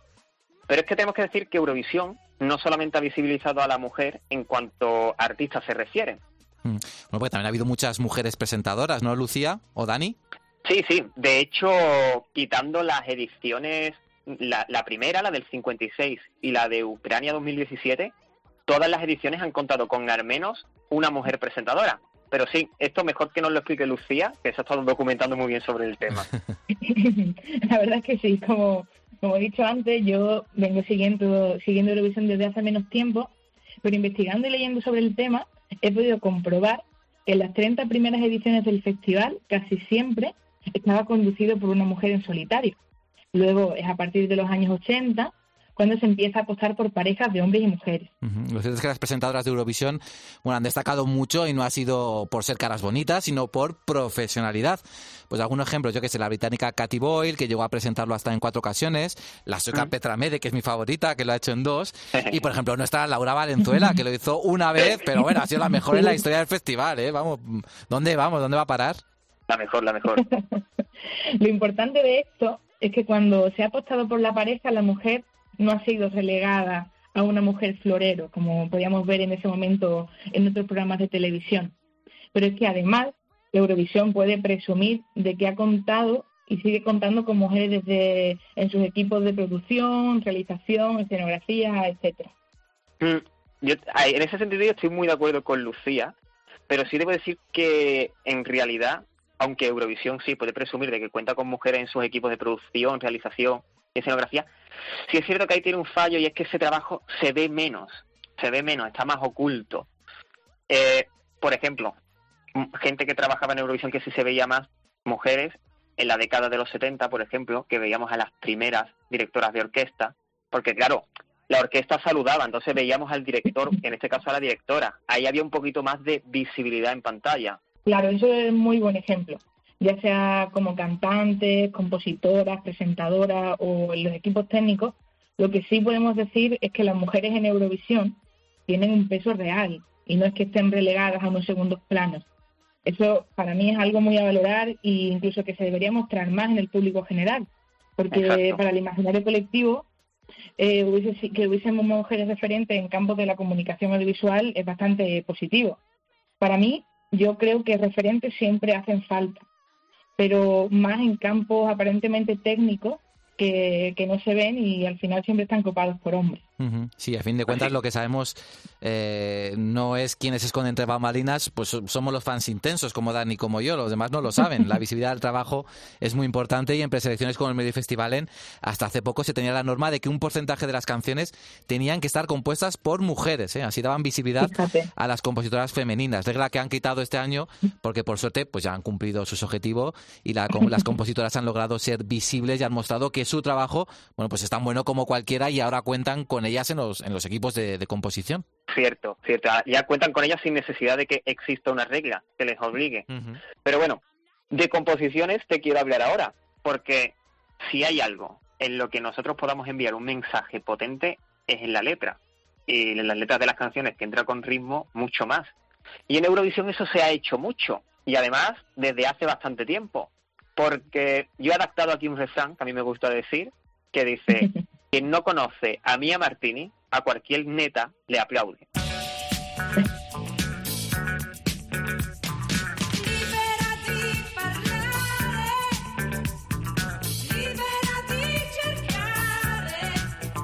Bueno, es que a mí Dani me pone una canción de Italia como ejemplo y ya me tiene ganado. Además, con Mia Martini, doblemente eurovisiva. Si me gusta este Libera, más me gusta su Rasodía. Pues sí, además Mia Martini es mm, brillante. Imagina este Libera de, de Mia Martini, la situación, año 1977. En Europa todavía quedan muchos lugares en los que la mujer sigue sin voz. Por ejemplo, en Italia, que estaban todavía un poquito ahí. España, que acaba de salir de la dictadura. Y de pronto, en televisión, aparece una joven con sus flores en el pelo, cantando una canción que decía libre de hablar, buscar, hacer, deshacer por mí misma, de encontrar el amor, pero seguir caminando por mí sola, eh, libre de pensar, libre de mostrar aquello que me gusta, que me place, libre de probar y libre de querer ser madre. Bueno, es que es un mensaje muy potente y transgresor. Tengamos en cuenta que estamos hablando del 77 y hoy en día seguimos teniendo muchas letras feministas, pero creo que ninguna se puede igualar a esta de, de Mia Martini. O, tanto, yo no conocía esta canción, pero por lo que escucho no ha dejado un tema sin tratar. Libertad de expresión, de decisión, que tener una relación no debe coartar tu independencia. Y lo que me parece más llamativo de todo y valiente para la época es reivindicar el querer ser madre o no.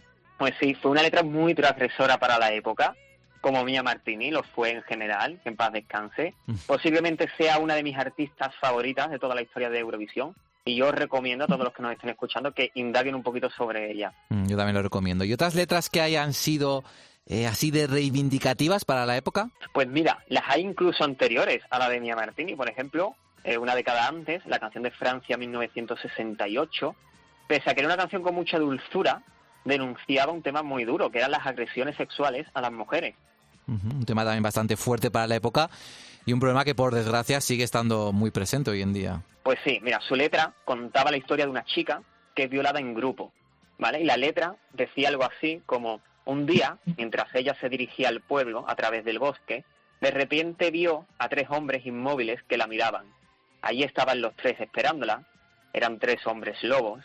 Esta oveja tenía una carne muy tierna y ellos demas- demasiado apetito.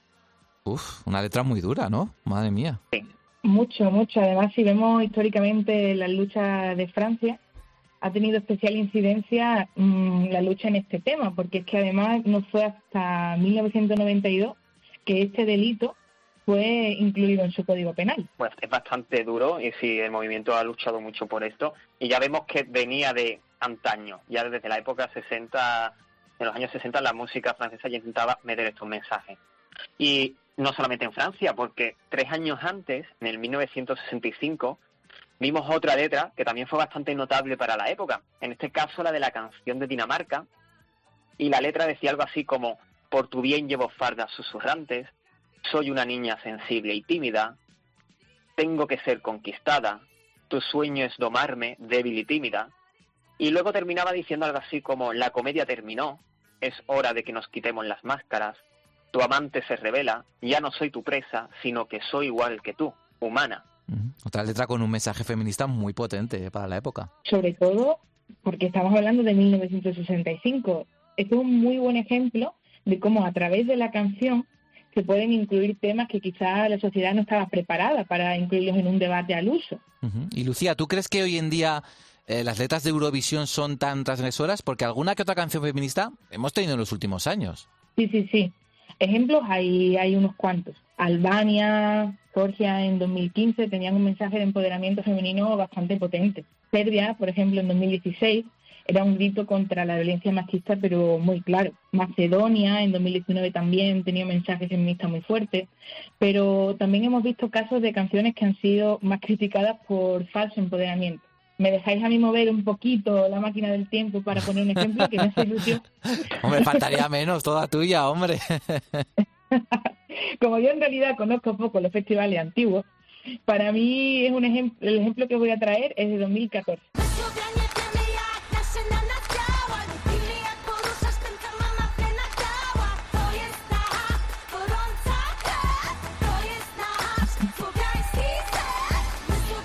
Bien movida esa máquina del tiempo, ¿eh? A 2014, Donatan y Cleo, que por cierto, Donatan no estuvo en el escenario, solamente había mujeres, y de hecho la canción hablaba de eso, de las mujeres eslavas, pero según Lucía, es un ejemplo de falso empoderamiento, ¿no? Explícanos. Sí, porque es una canción que pretende contarnos, en teoría, cómo son las mujeres eslavas. Pero te lo cuenta una cantante que va vestida con una versión del traje tradicional al que le han recortado muchísimo la falda hasta hacerla mini y mientras canta, abro comillas, somos eslavas, nos gusta mucho movernos con los genes que nuestra madre nos ha dado y nuestra sangre es caliente.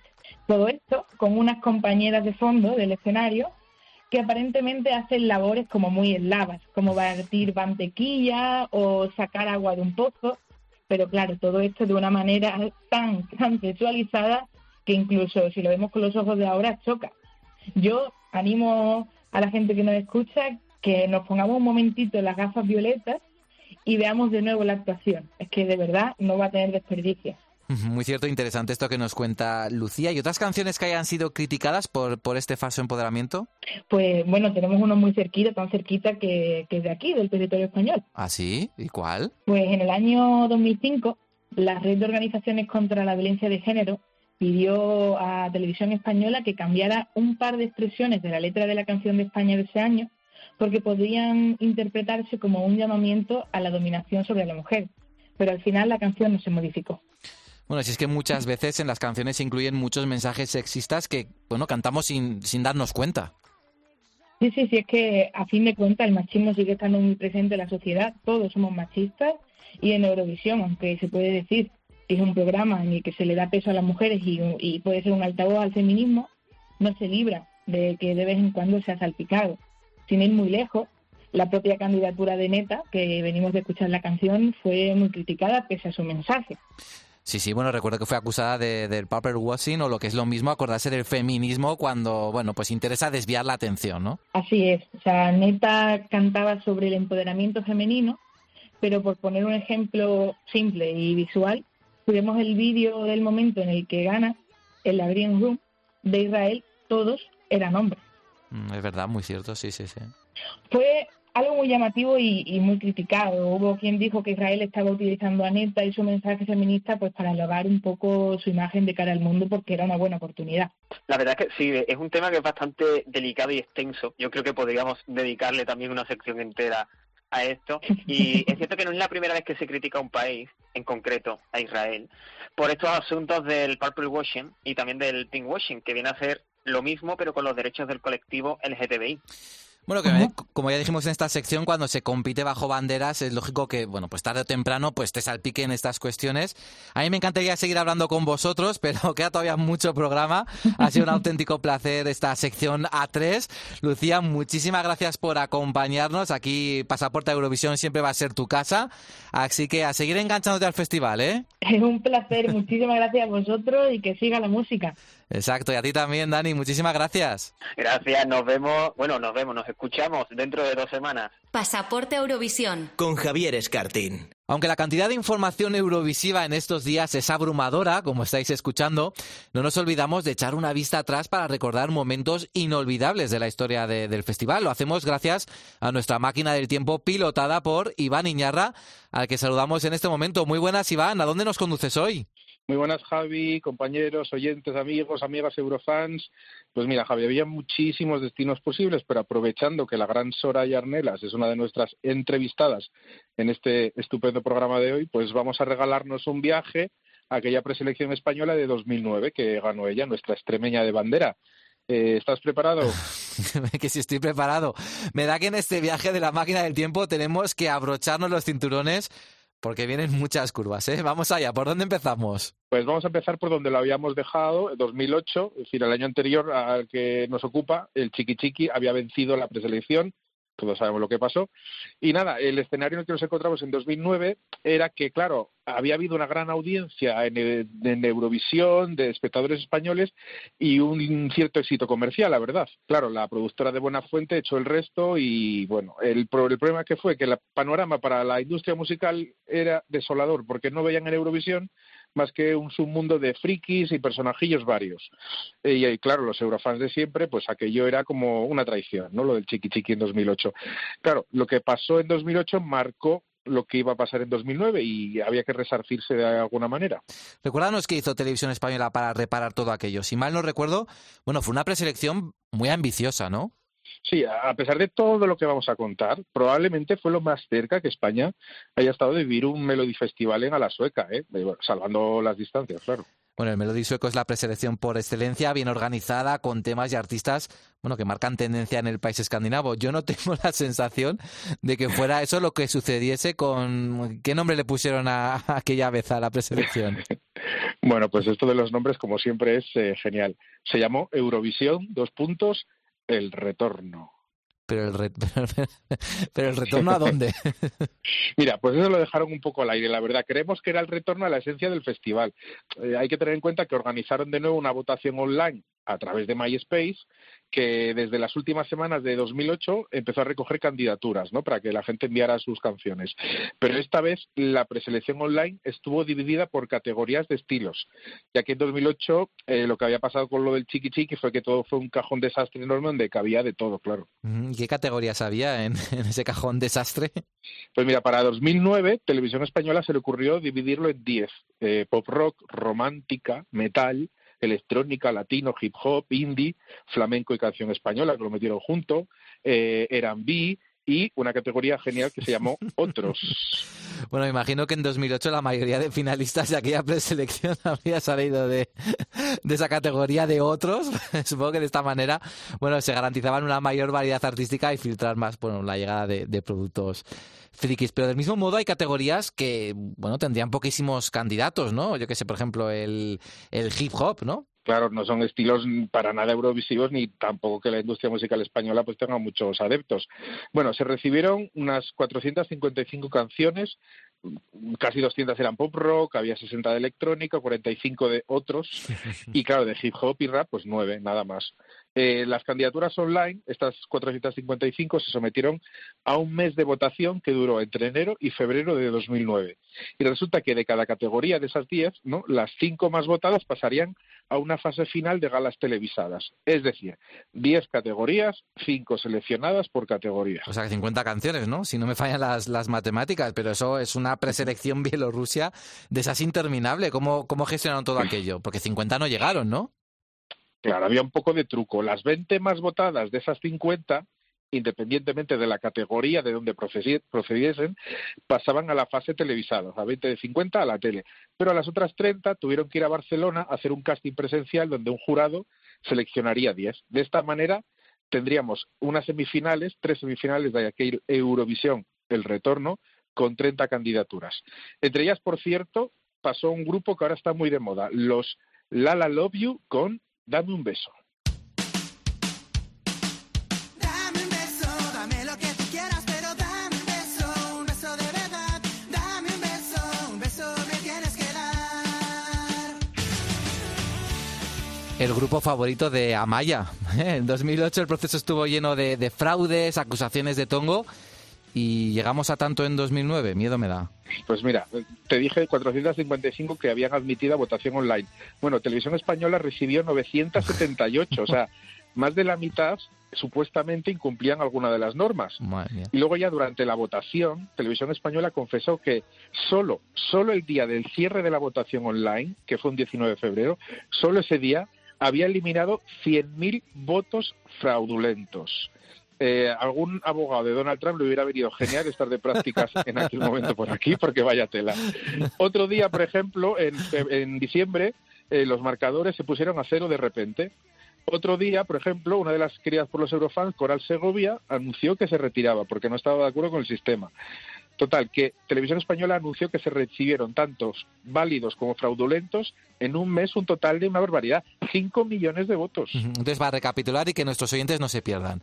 Se abrió una votación online, donde podía participar el que quisiera, pero tenía que encajarse en una de las 10 categorías disponibles. De cada categoría se elegían las 5 candidaturas más votadas. O sea, salen 50 canciones. De esas, las 20, con mayor número de votos globales, pasaban a las semifinales. y las otras 30 luchaban en un casting en Barcelona para ganar una de las 10 plazas. Bueno, desde luego que parece que muchas veces detrás de las presas españolas, siempre complicadas de entender, hay un comité de físicos cuánticos porque es que más complejo me resulta imposible. Bueno, al menos eliminarían a los llamados candidatos frikis, ¿no? ¿Quiénes resultaron los más votados en aquella fase previa? Pues la verdad que sí, porque los candidatos frikis o de otros, eh, pues Televisión Española decía, bueno, ha recibido 40.000 votos fraudulentos. Nadie sabía si era verdad o no y no pasaron. En todo momento, desde que se abrió la votación, se vio que era cosa de dos. Nuestra invitada de hoy, Soraya Arnelas, con Las noches para mí, y Melody, que iba acompañada de los famosos eh, bailarines, los vivancos, con Amante de la Luna, de la que hablaremos largo y tendido luego. Llevamos ya un buen rato hablando de esa preselección de 2009 y todavía no hemos llegado a las fases televisadas. La presentadora era Alaska, que por fin se involucraba en un proyecto eurovisivo y si mal no recuerdo, las galas también se celebraron en, Barcelona, ¿verdad? Efectivamente, vamos a poner un poco el turbo porque eh, todo esto es como muy complejo, ¿no? Entonces, vamos a resumir lo que sucedió después en aquellas tres semifinales televisadas porque menuda tela. Bueno, se organizaron tres semifinales emitidas los sábados 14, 21 y 28 de febrero, eh, con 10 candidatos cada una, como hemos dicho. La final sería un 7 de marzo. Bueno, la sede elegida fue un coqueto recinto en el Pueblo Nou de Barcelona llamado el Casino Teatro de la Alianza. Método elegido, pues de cada gala pasarían de los 10 candidatos los tres más votados y un cuarto a una repesca. La votación era un 50% televoto y un 50% jurado, que estaba formado por Nacho Canut, Mariola Orellana, Tony Garrido, José Luis Uribarri y un quinto elemento eurofan. Un quinto elemento Eurofan, no, no me acordaba y, y creo que empiezo... Ah, espérate, espérate, espérate. Creo que empiezo a recordar que uno de ellos hasta se cayó al foso, ¿no? Sí, es que, bueno, va- no- vamos a dejar de lado muchísimas anécdotas que pasaron en aquella preselección, pero es verdad, uno de los jurados candidatos se, se cayó y están las imágenes en YouTube. Bueno, Pobre, todo era por contentar, sí, pobre, eh, se metió un leñazo. Bueno, era por contentar al público eurofan, eh, invitándoles a elegir también a alguien de los suyos, de los nuestros, en la fase de votación online que para que les representase ahí en el jurado. Fue otra votación online paralela, donde tenían que postularse como jurado de España.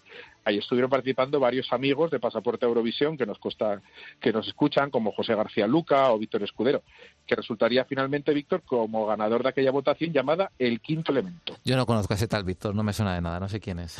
en fin. Vamos, lo veo todos los días prácticamente. Bueno, tenemos 30 candidatos, tres galas, un jurado. Parece que todo suena, bueno, más normal, ¿no? ¿Fue normal lo que pasó después? Claro, hasta aquí dice, bueno, por fin vamos a hacer una preselección de candidatos. No, pues nada, no fue nada normal. La primera semifinal se alargó tanto, Javi, que acabó a las dos y media de la mañana, para que luego digan de San Remo. ¿eh? es que, claro, en aquella, en aquella primera semifinal, además de elegir al quinto elemento, el jurado, después de las eh, actuaciones, les hacía preguntas como para validar el interés eurovisivo de los participantes. Las líneas telefónicas, por ejemplo, se abrieron a la una de la madrugada. Y ya vamos al gran momento de esa noche que quedará para la historia. Eh, vamos a ponerle a los oyentes eh, que Melody y los Vivancos, aunque ganó, tuvo que sufrir muchísimos fallos técnicos. Vamos a ponerles la secuencia completa de algo que ya parte de la historia de las preselecciones. Así fue el bochornoso momento que vivió Melody. Aquí vamos a escuchar presentando, antes de nada, su tema. Que me dijeron, mira Melody, vamos a hacer esto de, de Eurovisión con los vivancos, ¿qué te parece? A mí me gustó mucho porque son unos fenómenos y aparte que tienen muchas ganas de transmitir al público lo que sienten, como yo. ¿eh? Vamos a darlo todo. Bueno, pues ahí está Melody en el escenario, los Vivancos, todo listo. Va a comenzar la actuación, ahí está.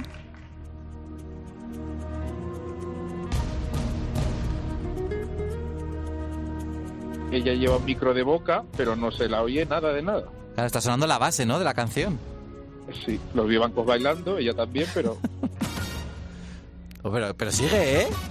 Aquí nadie Sí, hace sí, sí, nada. ella es una artista total. Ella como si nada, el show más jugón.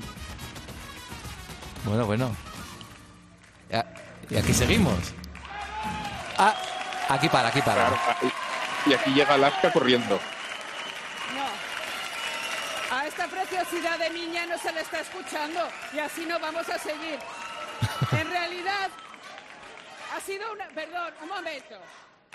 Ha sido una excusa. Yo es que en realidad sigo siendo aquella bruja de televisión española y como quería juntarme con estos muchachos, te he boicoteado. Verás tú.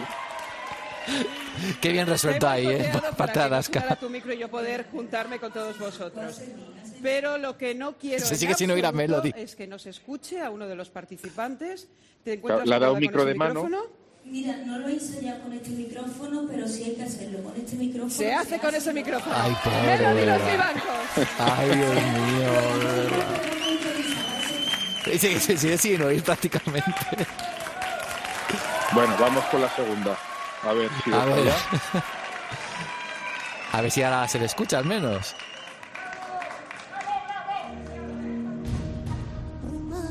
Ay, ay, sí, se escucha, se escucha. Vamos a ver. Solo es oscuridad, vivir sin tu palpitar. Impensable es perderte La escucha un poquito bajo. Sí. admirarte, imposible olvidarte. Esa música arriba, por favor. Claro, porque ya se escuchaba muy bajito, ¿no? Madre mía. Claro, claro, claro. Pobre, la verdad es que luego encima se retiraron por desavenencias artísticas los vivancos y se tuvo que sacar de la manga la pobre melodía al final unos bailarines que no tendrían ni tiempo para ensayar, bueno, una gala eterna que deduzco que la audiencia, bueno, tampoco la acompañaría, ¿no? Para variar. Pues efectivamente, Javi, mira, los datos son, vamos, terroríficos. 747.000 espectadores, o sea, de cadena local casi, y Sí, un sí. 6,5 de audiencia. Para la segunda gala, pues ya cortaron muchas más cosas y solo duró hasta las 12 y media de la noche. Pero lo mismo, 912.000 espectadores y un 6,3%. Eh, aquella segunda gala la ganó un grupo de música latina llamado Santa Fe, con Samba House, que fue un poco la única amenaza para Soraya y Melody. Les escuchamos un poquito.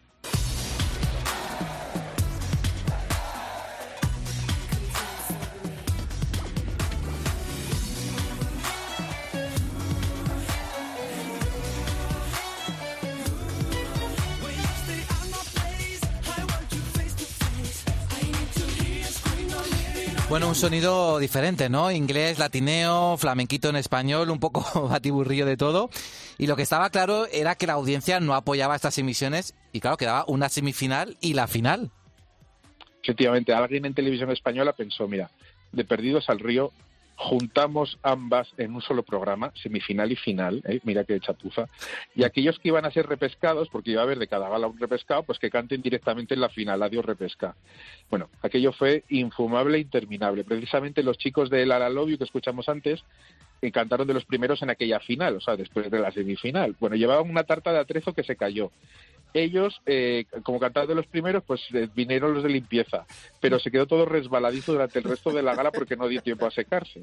Te acordarás, se pusieron Sí, sí. escenas surrealistas, participantes andando de puntillas, otros casi cayéndose. Bueno, por mucho show la audiencia no acompañó tampoco ahí en aquella final y apenas fueron 800.000 espectadores pelados y otro 6,5% el que sería Bueno, es que, es que hasta yo estoy exhausto y alguno de nuestros oyentes seguro que también tras este recorrido que por fin llega a su final. Algo que destacar, algo más es que puede haber, algo más que mencionar de aquella semifinal final eterna. Bueno, pues que participaba Mirela, nuestra eterna candidata, y quedaría cuarta tras nuestras dos divas y los Samba House. Y nada, recordamos su nada es comparable a ti, que es de los de ella el que más me gusta y quizás lo más contemporáneo de aquella preselección. Un portal en silencio, en el tu recuerdo.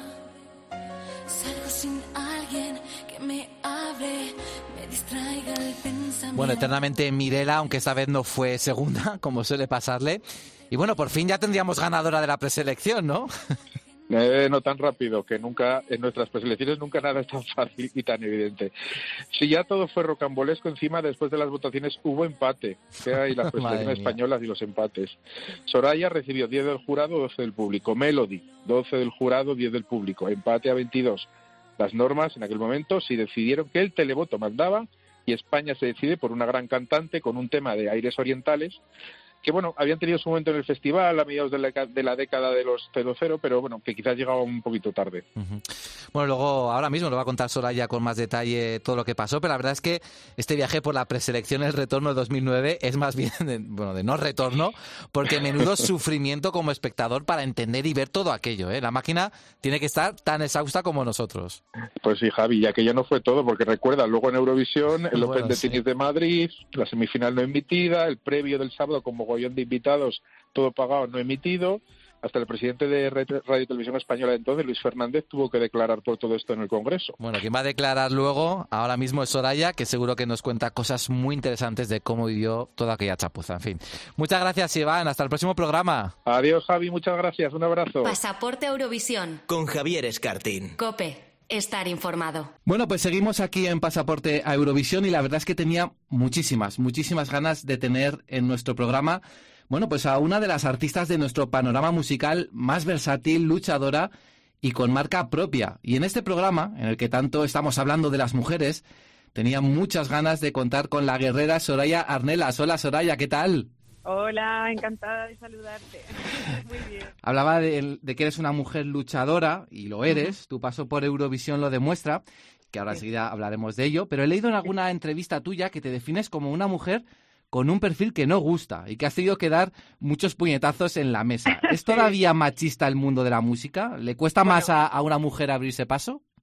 A ver, eh, estas declaraciones obviamente estaban referidas a, cuando yo comienzo en Operación Triunfo hace 15 años, ¿no? Entonces, sí que es verdad que todavía se notaba más. Sigue habiendo todavía un mercado machista, machista eh, en cuanto a, a que la mayor parte de, de, bueno, pues de, de los poderes musicales están en manos de hombres. Hay muy pocas mujeres en la industria de la música con grandes mandos, ¿no? Y, y bueno, pero sí que es verdad que somos hay un montón de artistas, un montón de compositoras, autoras, productoras, músicas, o sea, hay de todo ya. Pero es verdad que los grandes mandos siempre están tirados por eh, por, hombres. Entonces, ¿sigue siendo machista el, el mercado? Sí, pero ahí estamos mujeres como, bueno, pues como un montón de Beatriz Luengo, Chenoa, eh, grandes mujeres que son eh, con un carácter, ¿no? Que, que, que exitosas, mujeres de éxito que, que son polifacéticas y que pueden hacer un montón de cosas y que están abriendo la veda a que otras mujeres también podamos ir detrás y conseguir, ¿no? Un montón de, de méritos. O sea que. ¿Tú- ¿Tú crees que en general es más fácil para un hombre eh, alcanzar el éxito en la música que una mujer actualmente? Sí, sí, sí, sí. Y simplemente mm, se nota también porque es verdad que el fenómeno fan somos las mujeres. Las mujeres somos las que vamos a los conciertos como locas, somos las groupies, las que nos gusta el, la firma, la foto. Los hombres, bueno, van, pero no tanto como nosotras. No son tan apasionados, ¿no? En este, en estos asuntos. o sea que es más fácil, obviamente, ser un hombre y tener un, un fandom mucho más grande que, que una mujer. sí. Yo que he seguido muy de cerca tu, tu carrera, creo que no lo has tenido fácil en el mundo de la música. Y 15 Ujú. años después de participar en OT, bueno, pues aquí sigues, ¿no? Dando caña, a Sí. punto de estrenar un nuevo single con Lorca y eres una de las cantantes, bueno, más queridas en nuestra casa, en Cadena 100. Hace Muchas nada gracias. también has contado también que OT te Ujú. cambió la vida y no solo en lo profesional, también en lo personal, ¿no? Porque arrastrabas una relación tóxica.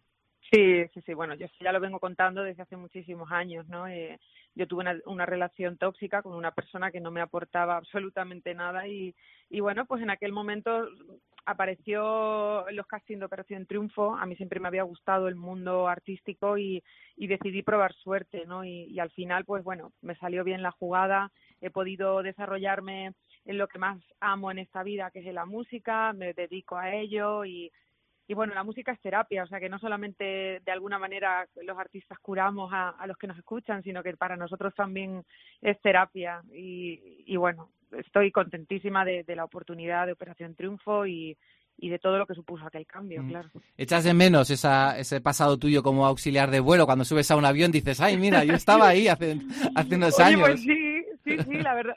A veces sí, a veces sí, porque es verdad que como, como cantante vas a ciertos sitios, llegas, cantas y al día siguiente te vuelves, muy pocas veces te quedas para pasar vacaciones.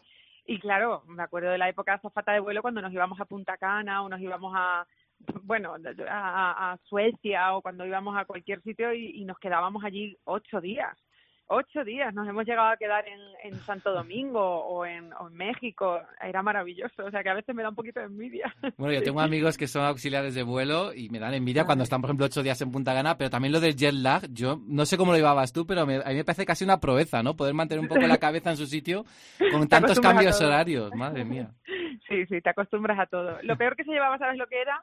Cuando te tocaba, te- cuando te tocaba, supongo que tus compañeros te dirán, cuando te tocaba la imaginaria. La imaginaria es ese día que, Sí. que es como que estás en tu casa diciendo, me llamarán, no me llamarán, me llamarán, no me llamarán. Y, y es como, jolín, que he quedado con una amiga, pero no puedo ir, pero porque me tengo que quedar en casa. O sea, O, sea, te- puedes quedar, pero a nada de casa por si te llaman, claro. rápidamente puedes ir al te aeropuerto. llaman y tienes que salir volando con la, nunca mejor dicho, ¿no? Con la, con la maleta. Sí.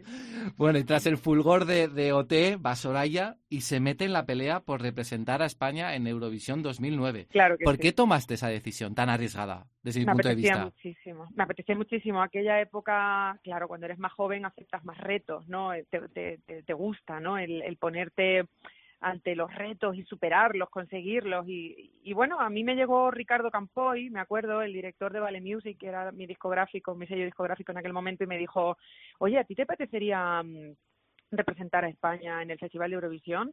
Lo único que este año tienes que pasar por un concurso. Y encima, si ya me encantaba lo del reto de, de poder representar a España, pasar por otro concurso, o sea, venga, sí, le dije, venga, vamos a buscar una buena canción. Y bueno, pues apareció entre, mm, entre muchas canciones eh, que yo había elegido para el que sería mi siguiente álbum, que era Sin Miedo. Lo estaba grabando en, yo lo estaba grabando en Palma de Mallorca. Me acuerdo perfectamente de aquella, de aquella llamada que me hizo Ricardo Campoy. Yo estaba en Mallorca grabando con DJ Sammy, el que sería ese álbum, Sin Miedo, y, mm, y fue cuando hablamos de aquella conversación. Aquella canción, La noche es para mí, fue, que fue la elegida, era de unos era de unos productores mitad griegos mitad suecos. Aquella canción inicialmente se le presentó a una artista eh, eh, griega que no lo cogió. Entonces era como una reserva. Pero a mí me encantó. Tenía unos sonidos de unos violines y un ritmo y una y una subida. Y yo dije este es el tema. Esto es para mí. Yo- Claro, eh, y, y bueno, yo siempre he sido muy seguidora del festival, yo me considero eurofan, o sea que para mí el Festival de Eurovisión yo lo entiendo, o en aquel momento yo lo entendía como puestas en escenas grandes, una canción movida, poder poner un poco de fiesta, claro. En aquella, en aquella preselección, Melody fue tu principal rival, erais las Sí. dos favoritas. ¿Tenías claro que tú ibas a ser la ganadora y cómo fue tu relación con ella? Pues mira, no tenía nada claro porque aparte Melody venía con los vivancos y era una propuesta muy interesante visualmente. De hecho, de hecho yo gano en el último momento por el voto del público, o sea que no era ni siquiera la favorita del jurado. Eh, entonces, para mí fue una para mí para mi equipo fue una grandísima sorpresa. De verdad que, que no me lo esperaba para nada, para nada, para nada. Y, y con ella en aquellos momentos, pues obviamente éramos rivales, entonces tampoco la conocía mucho, pero ahora, claro, las cosas ahora han cambiado. A mí me parece que Melody es una de las tipas mm, con más arte que hay en este país.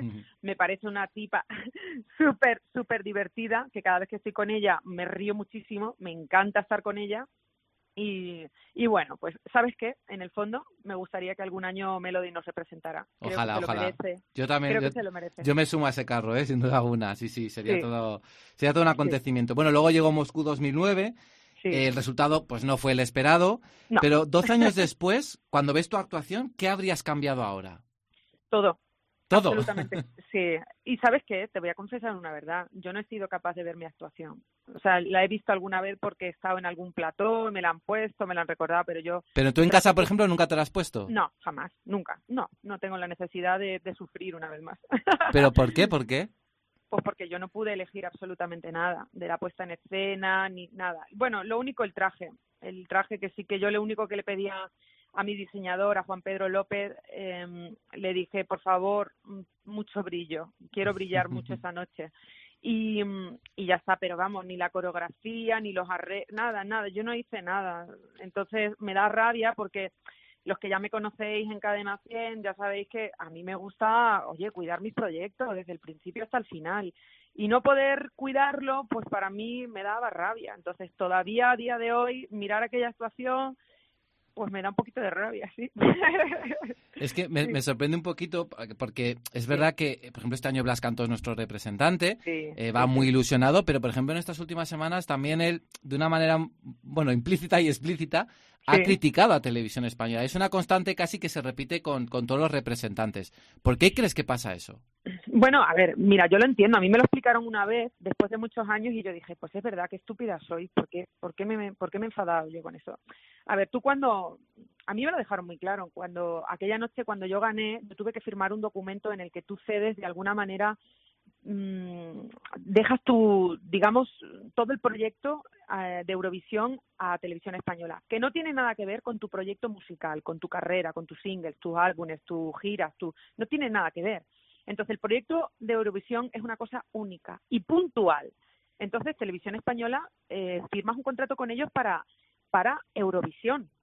Pero claro, nosotros al final, de alguna manera, cuenta dentro de nuestra carrera. Entonces, todo lo que pasa en el Festival de Eurovisión, si es para bien o es para mal, hombre, pues sobre todo si es para mal, es como, jo, a ver si va a perjudicar a mi carrera profesional. Entonces, ellos no lo ven así, pero en el fondo la gente no, no, no, mm, no separa una cosa de otra, es la carrera de este artista y punto. Y ellos lo que dan a entender es que, no, no, no, el proyecto Eurovisión es una cosa puntual y, y entonces lo controlamos nosotros. Claro, pero al final el que se sube al escenario esos tres minutos es el artista y, y tiene que haber un compendio, tiene que haber un mitad, un 50-50 entre los dos. Me consta que ha habido compañeros que han que han podido, sí, que han podido hacer cosas dentro de sus puestas en escena, pero también ha habido muchos compañeros que no han podido hacer nada. Sea, que, que han sido todo órdenes y cumplir con lo que imponía Televisión Española y, y ya está. De hecho, a mí me impusieron a, a la coreógrafa. Yo nunca he querido a Maite Marcos y yo con todos los respetos creo que es una gran profesional, pero no era mi coreógrafa. Yo a la noche que gané en el concurso yo iba con Miriam Benedite, que había sido mi coreógrafa de Operación Triunfo, en la que yo tenía toda pues toda mi confianza y a mí me la quitan del medio para meter a una a una a una persona que Con la que no habías trabajado hasta ahora. Claro, entonces, y es más, yo tuve que hacer una selección, yo iba con mis bailarines la noche que gané y, y a mí me quitan a todo mi equipo y me imponen a un equipo mm, que ha elegido que he elegido yo junto a televisión española pero me quitan a mi equipo. Entonces era no entendía nada. De hecho yo tuve broncas con con la que fue mi mi, mi coreógrafa eh, con Miriam porque Miriam me decía pero si me habías prometido este proyecto y yo le dije te lo he prometido y lo vamos a hacer yo luchaba porque ella viniese conmigo pero pero no me dejaron nunca ni a mis bailarines ni ni a ella O sea, que tú crees que el principal problema que tienen los artistas hoy, algunos incluso para decidirse a representar a España, es un poco eh, esa, ese control absoluto ¿no? que tiene Televisión Española sobre la candidatura. A ver, tú tienes que entender que lo- los artistas tenemos ese punto de, de, de, de inseguridad en el que, claro, o sea, te gusta llevar a tu equipo, a tu maquillador, a tu... ¿Por qué, por qué llevan los artistas todo ese séquito de, de gente? Pues es que es normal, porque... Es su gente de confianza, ¿no? Efectivamente, sabes que las cosas van a salir bien siempre y cuando tú, de alguna manera, controles la situación, pero claro, te cambian a todo tu equipo y entonces empiezan los miedos, los, los y, y si, y si, pues eso es lo que pasa, que hay muchos artistas que después de, haber hablado con, antiguos representantes, se dan, pues dicen, pues yo no sé si hasta qué punto me compensa o no me compensa ir a este proyecto y, y que decidan ellos todo, ¿sabes? Pues es que esa es la pregunta y la cuestión. Entonces, pero a lo que tú me preguntabas, mm, yo te respondo, al final compensa, claro que compensa pasar por el Festival de Eurovisión, claro que compensa porque es una exposición enorme, la oportunidad de trabajar con un montón de, de gente interesantísima en Europa y Asia, porque ahora encima Eurovisión ya no solamente se queda en Europa, yo creo que hay que compensa, pues sí, pero hay que ir con la mente de, ok, esto es un proyecto eh, junto con Televisión Española que ellos controlan y en el que yo, bueno, pues mm, voy a hacer lo mejor posible lo que me digan, básicamente. Si tuvieras enfrente ahora mismo a Blas y pudieras darle un consejo, solo uno. ¿cuál sería? Ya lo he tenido. Ah, ya lo has tenido. Claro, por supuesto. Soy amiga de Blas mm, y como antigua representante, pues está claro que, que hemos hablado de esto, ¿no? Y yo bueno, ¿y único qué que le di- dijiste? Que se pueda saber.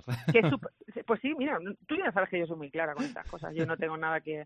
Yo le dije, es tu proyecto, intenta que sea lo más fidedigno a ti posible. Y me consta que los dos temas que van son temas suyos también, o sea que creo que por esa parte puede estar tranquilo. Ahora veremos a ver qué pasa con el tema de la puesta en escena, pero creo que también Blas está muy bien rodeado de su manager y de su equipo y creo que van a hacer fuerza por, por, por llevar algo que le guste. Ahora, yo le dije, yo le dije y se lo dije muy claro, es tu proyecto, disfrútalo. Es tu proyecto, no te olvides que eres tú el que te subes a ese escenario. Así es que defiende tu proyecto para que sea lo más auténtico posible, que es lo que tú realmente sientes dentro. Y ya está. Fíjate que hace dos semanas tuvimos a, a Ruth Lorenzo con nosotros, le hice casi más o menos esta misma pregunta y casi podríamos haber calcado la respuesta, ¿eh? la que me dio ella y la que me has dado tú hoy. Pero es que es la premisa, es la premisa de todo artista. Yo creo que eso es lo bonito de- del mercado musical mundial, ya no de Festival de Eurovisión o de lo que sea, nada. O sea, cuando uno es, es, es, es fiel a lo que le gusta, a, lo que siente dentro, las cosas no pueden ir mal. Mira, yo me acuerdo cuando terminé la actuación aquella noche, yo obviamente mm, pues me fui triste porque la puntuación quizá, bueno, pues no era la que esperábamos, pero oye, yo había hecho los deberes que se me habían pedido.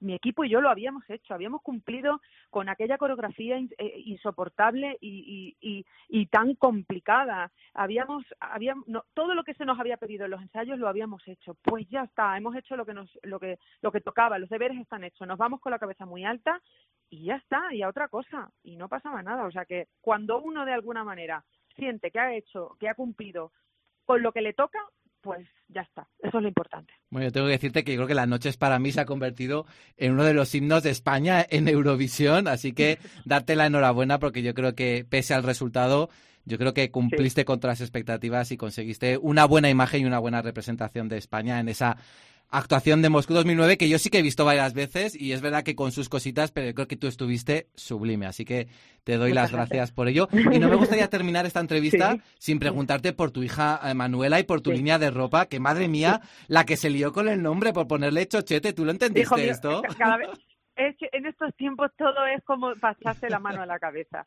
Estamos en un país que queremos ser muy muy liberales, que queremos ser muy abiertos y de repente dices la palabra chochete. Cho- ¿Qué pasa, chochete? Que es súper común en Andalucía, que es de donde viene mi marido, que es sevillano, Sí. y de repente toda la gente se pone la mano en la cabeza y cuando el resto de cuando el resto del día no, mm, estamos diciendo palabrotas por estas bocas y nadie dice nada y ahora dice chochete y es como ¡ay! No, hombre. Bueno, nosotros le hemos puesto chochete a, a esta línea de ropa que es para toda la familia, es una línea de ropa cómoda, colorida, que sobre todo se apoya en una base, pues eso, de, de, de valores. ¿Y por qué de valores? Pues mira, valores porque nosotros amamos a nuestra hija, porque la palabra chochete viene de la unión familiar, del cariño, porque cuando Manuela va a ver a sus abuelos, sus abuelos, ¿qué pasa, chochete? le dicen, ¿no? Y Manuela cuando vuelve a Madrid se lo dice a los vecinos y entonces los vecinos se ríen, les hace gracia, ¿no? Y dicen, pero mira qué sala es la muchacha. Entonces se crea como un cariño, un montón de cosas. Eh, lo completo, lo completo. Oye, yo conocí a Manuela en una fiesta de Cadena Sí. 100 y ojo a Manuela que apunta maneras, ¿eh? O sea, se convirtió en el alma de la fiesta total. O que a Manuela que- le encanta bailar. Sí, sí, sí. Se hizo, se hizo con la pista de baile, me acuerdo. Sí, sí, sí. Maravillosa, maravillosa. Nos robó el corazón a todos. Oye, Manuela es que es una niña muy natural Sí. y es lo que tiene que ser. Por eso me la llevé a- al evento de Cadena 100 porque vosotros sabéis que yo también os quiero mucho y que para mí los eventos de Cadena 100 son eventos también familiares como el público y como los, eh, los que os escuchan y, y me encantó que mi hija formara parte de aquel día tan especial. Oye, Soraya, muchísimas gracias, como te dije, por hablar siempre muy bien del festival, por arropar tanto y tan bien a los Eurofans y que sepas que estaremos ahí siempre para apoyarte en todos Muchas tus gracias. proyectos. Mucha suerte, ¿eh? Muchas gracias. Un beso, hasta luego, chao. Chao.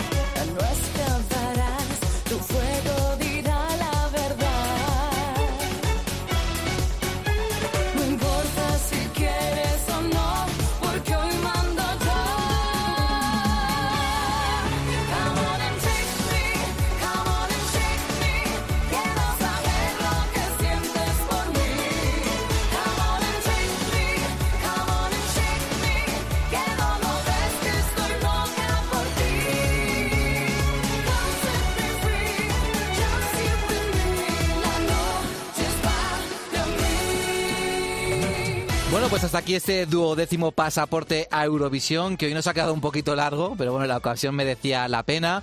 Hemos hablado con Blas Cantó sobre cómo está preparando esa puesta de largo de voy a quedarme en Rotterdam. Es cierto que de momento los pronósticos bueno, no son halagüeños, pero bueno, confiemos en Blas y su equipo para sacar adelante esta candidatura y sorprender a Europa. Pero no lo va a tener fácil porque ya hemos visto que hay canciones muy potentes este año y la competencia va a ser muy dura. También hemos querido homenajear a las mujeres eurovisivas en este podcast y no solo a las artistas que han pisado el escenario de- del festival, sino también a esas mujeres eurofans muy olvidadas habitualmente en este mundillo. ¿Y quién mejor para cerrar este programa tan feminista? Bueno, que nuestra querida Soraya Arnelas, que ha hablado muy clarito de su paso por Eurovisión 2009. La verdad es que me ha sorprendido, por ejemplo, que dijera que no ha vuelto a ver su actuación, porque directamente, salvo el vestido, no le dejaron nada más en sus manos. Nosotros nos vamos, pero ya sabéis que dentro de dos semanas volveremos para comentar el resto de candidaturas que completan Eurovisión 2021 y tenemos más de una sorpresa preparada, ¿eh? así que no os lo perdáis. Hasta entonces.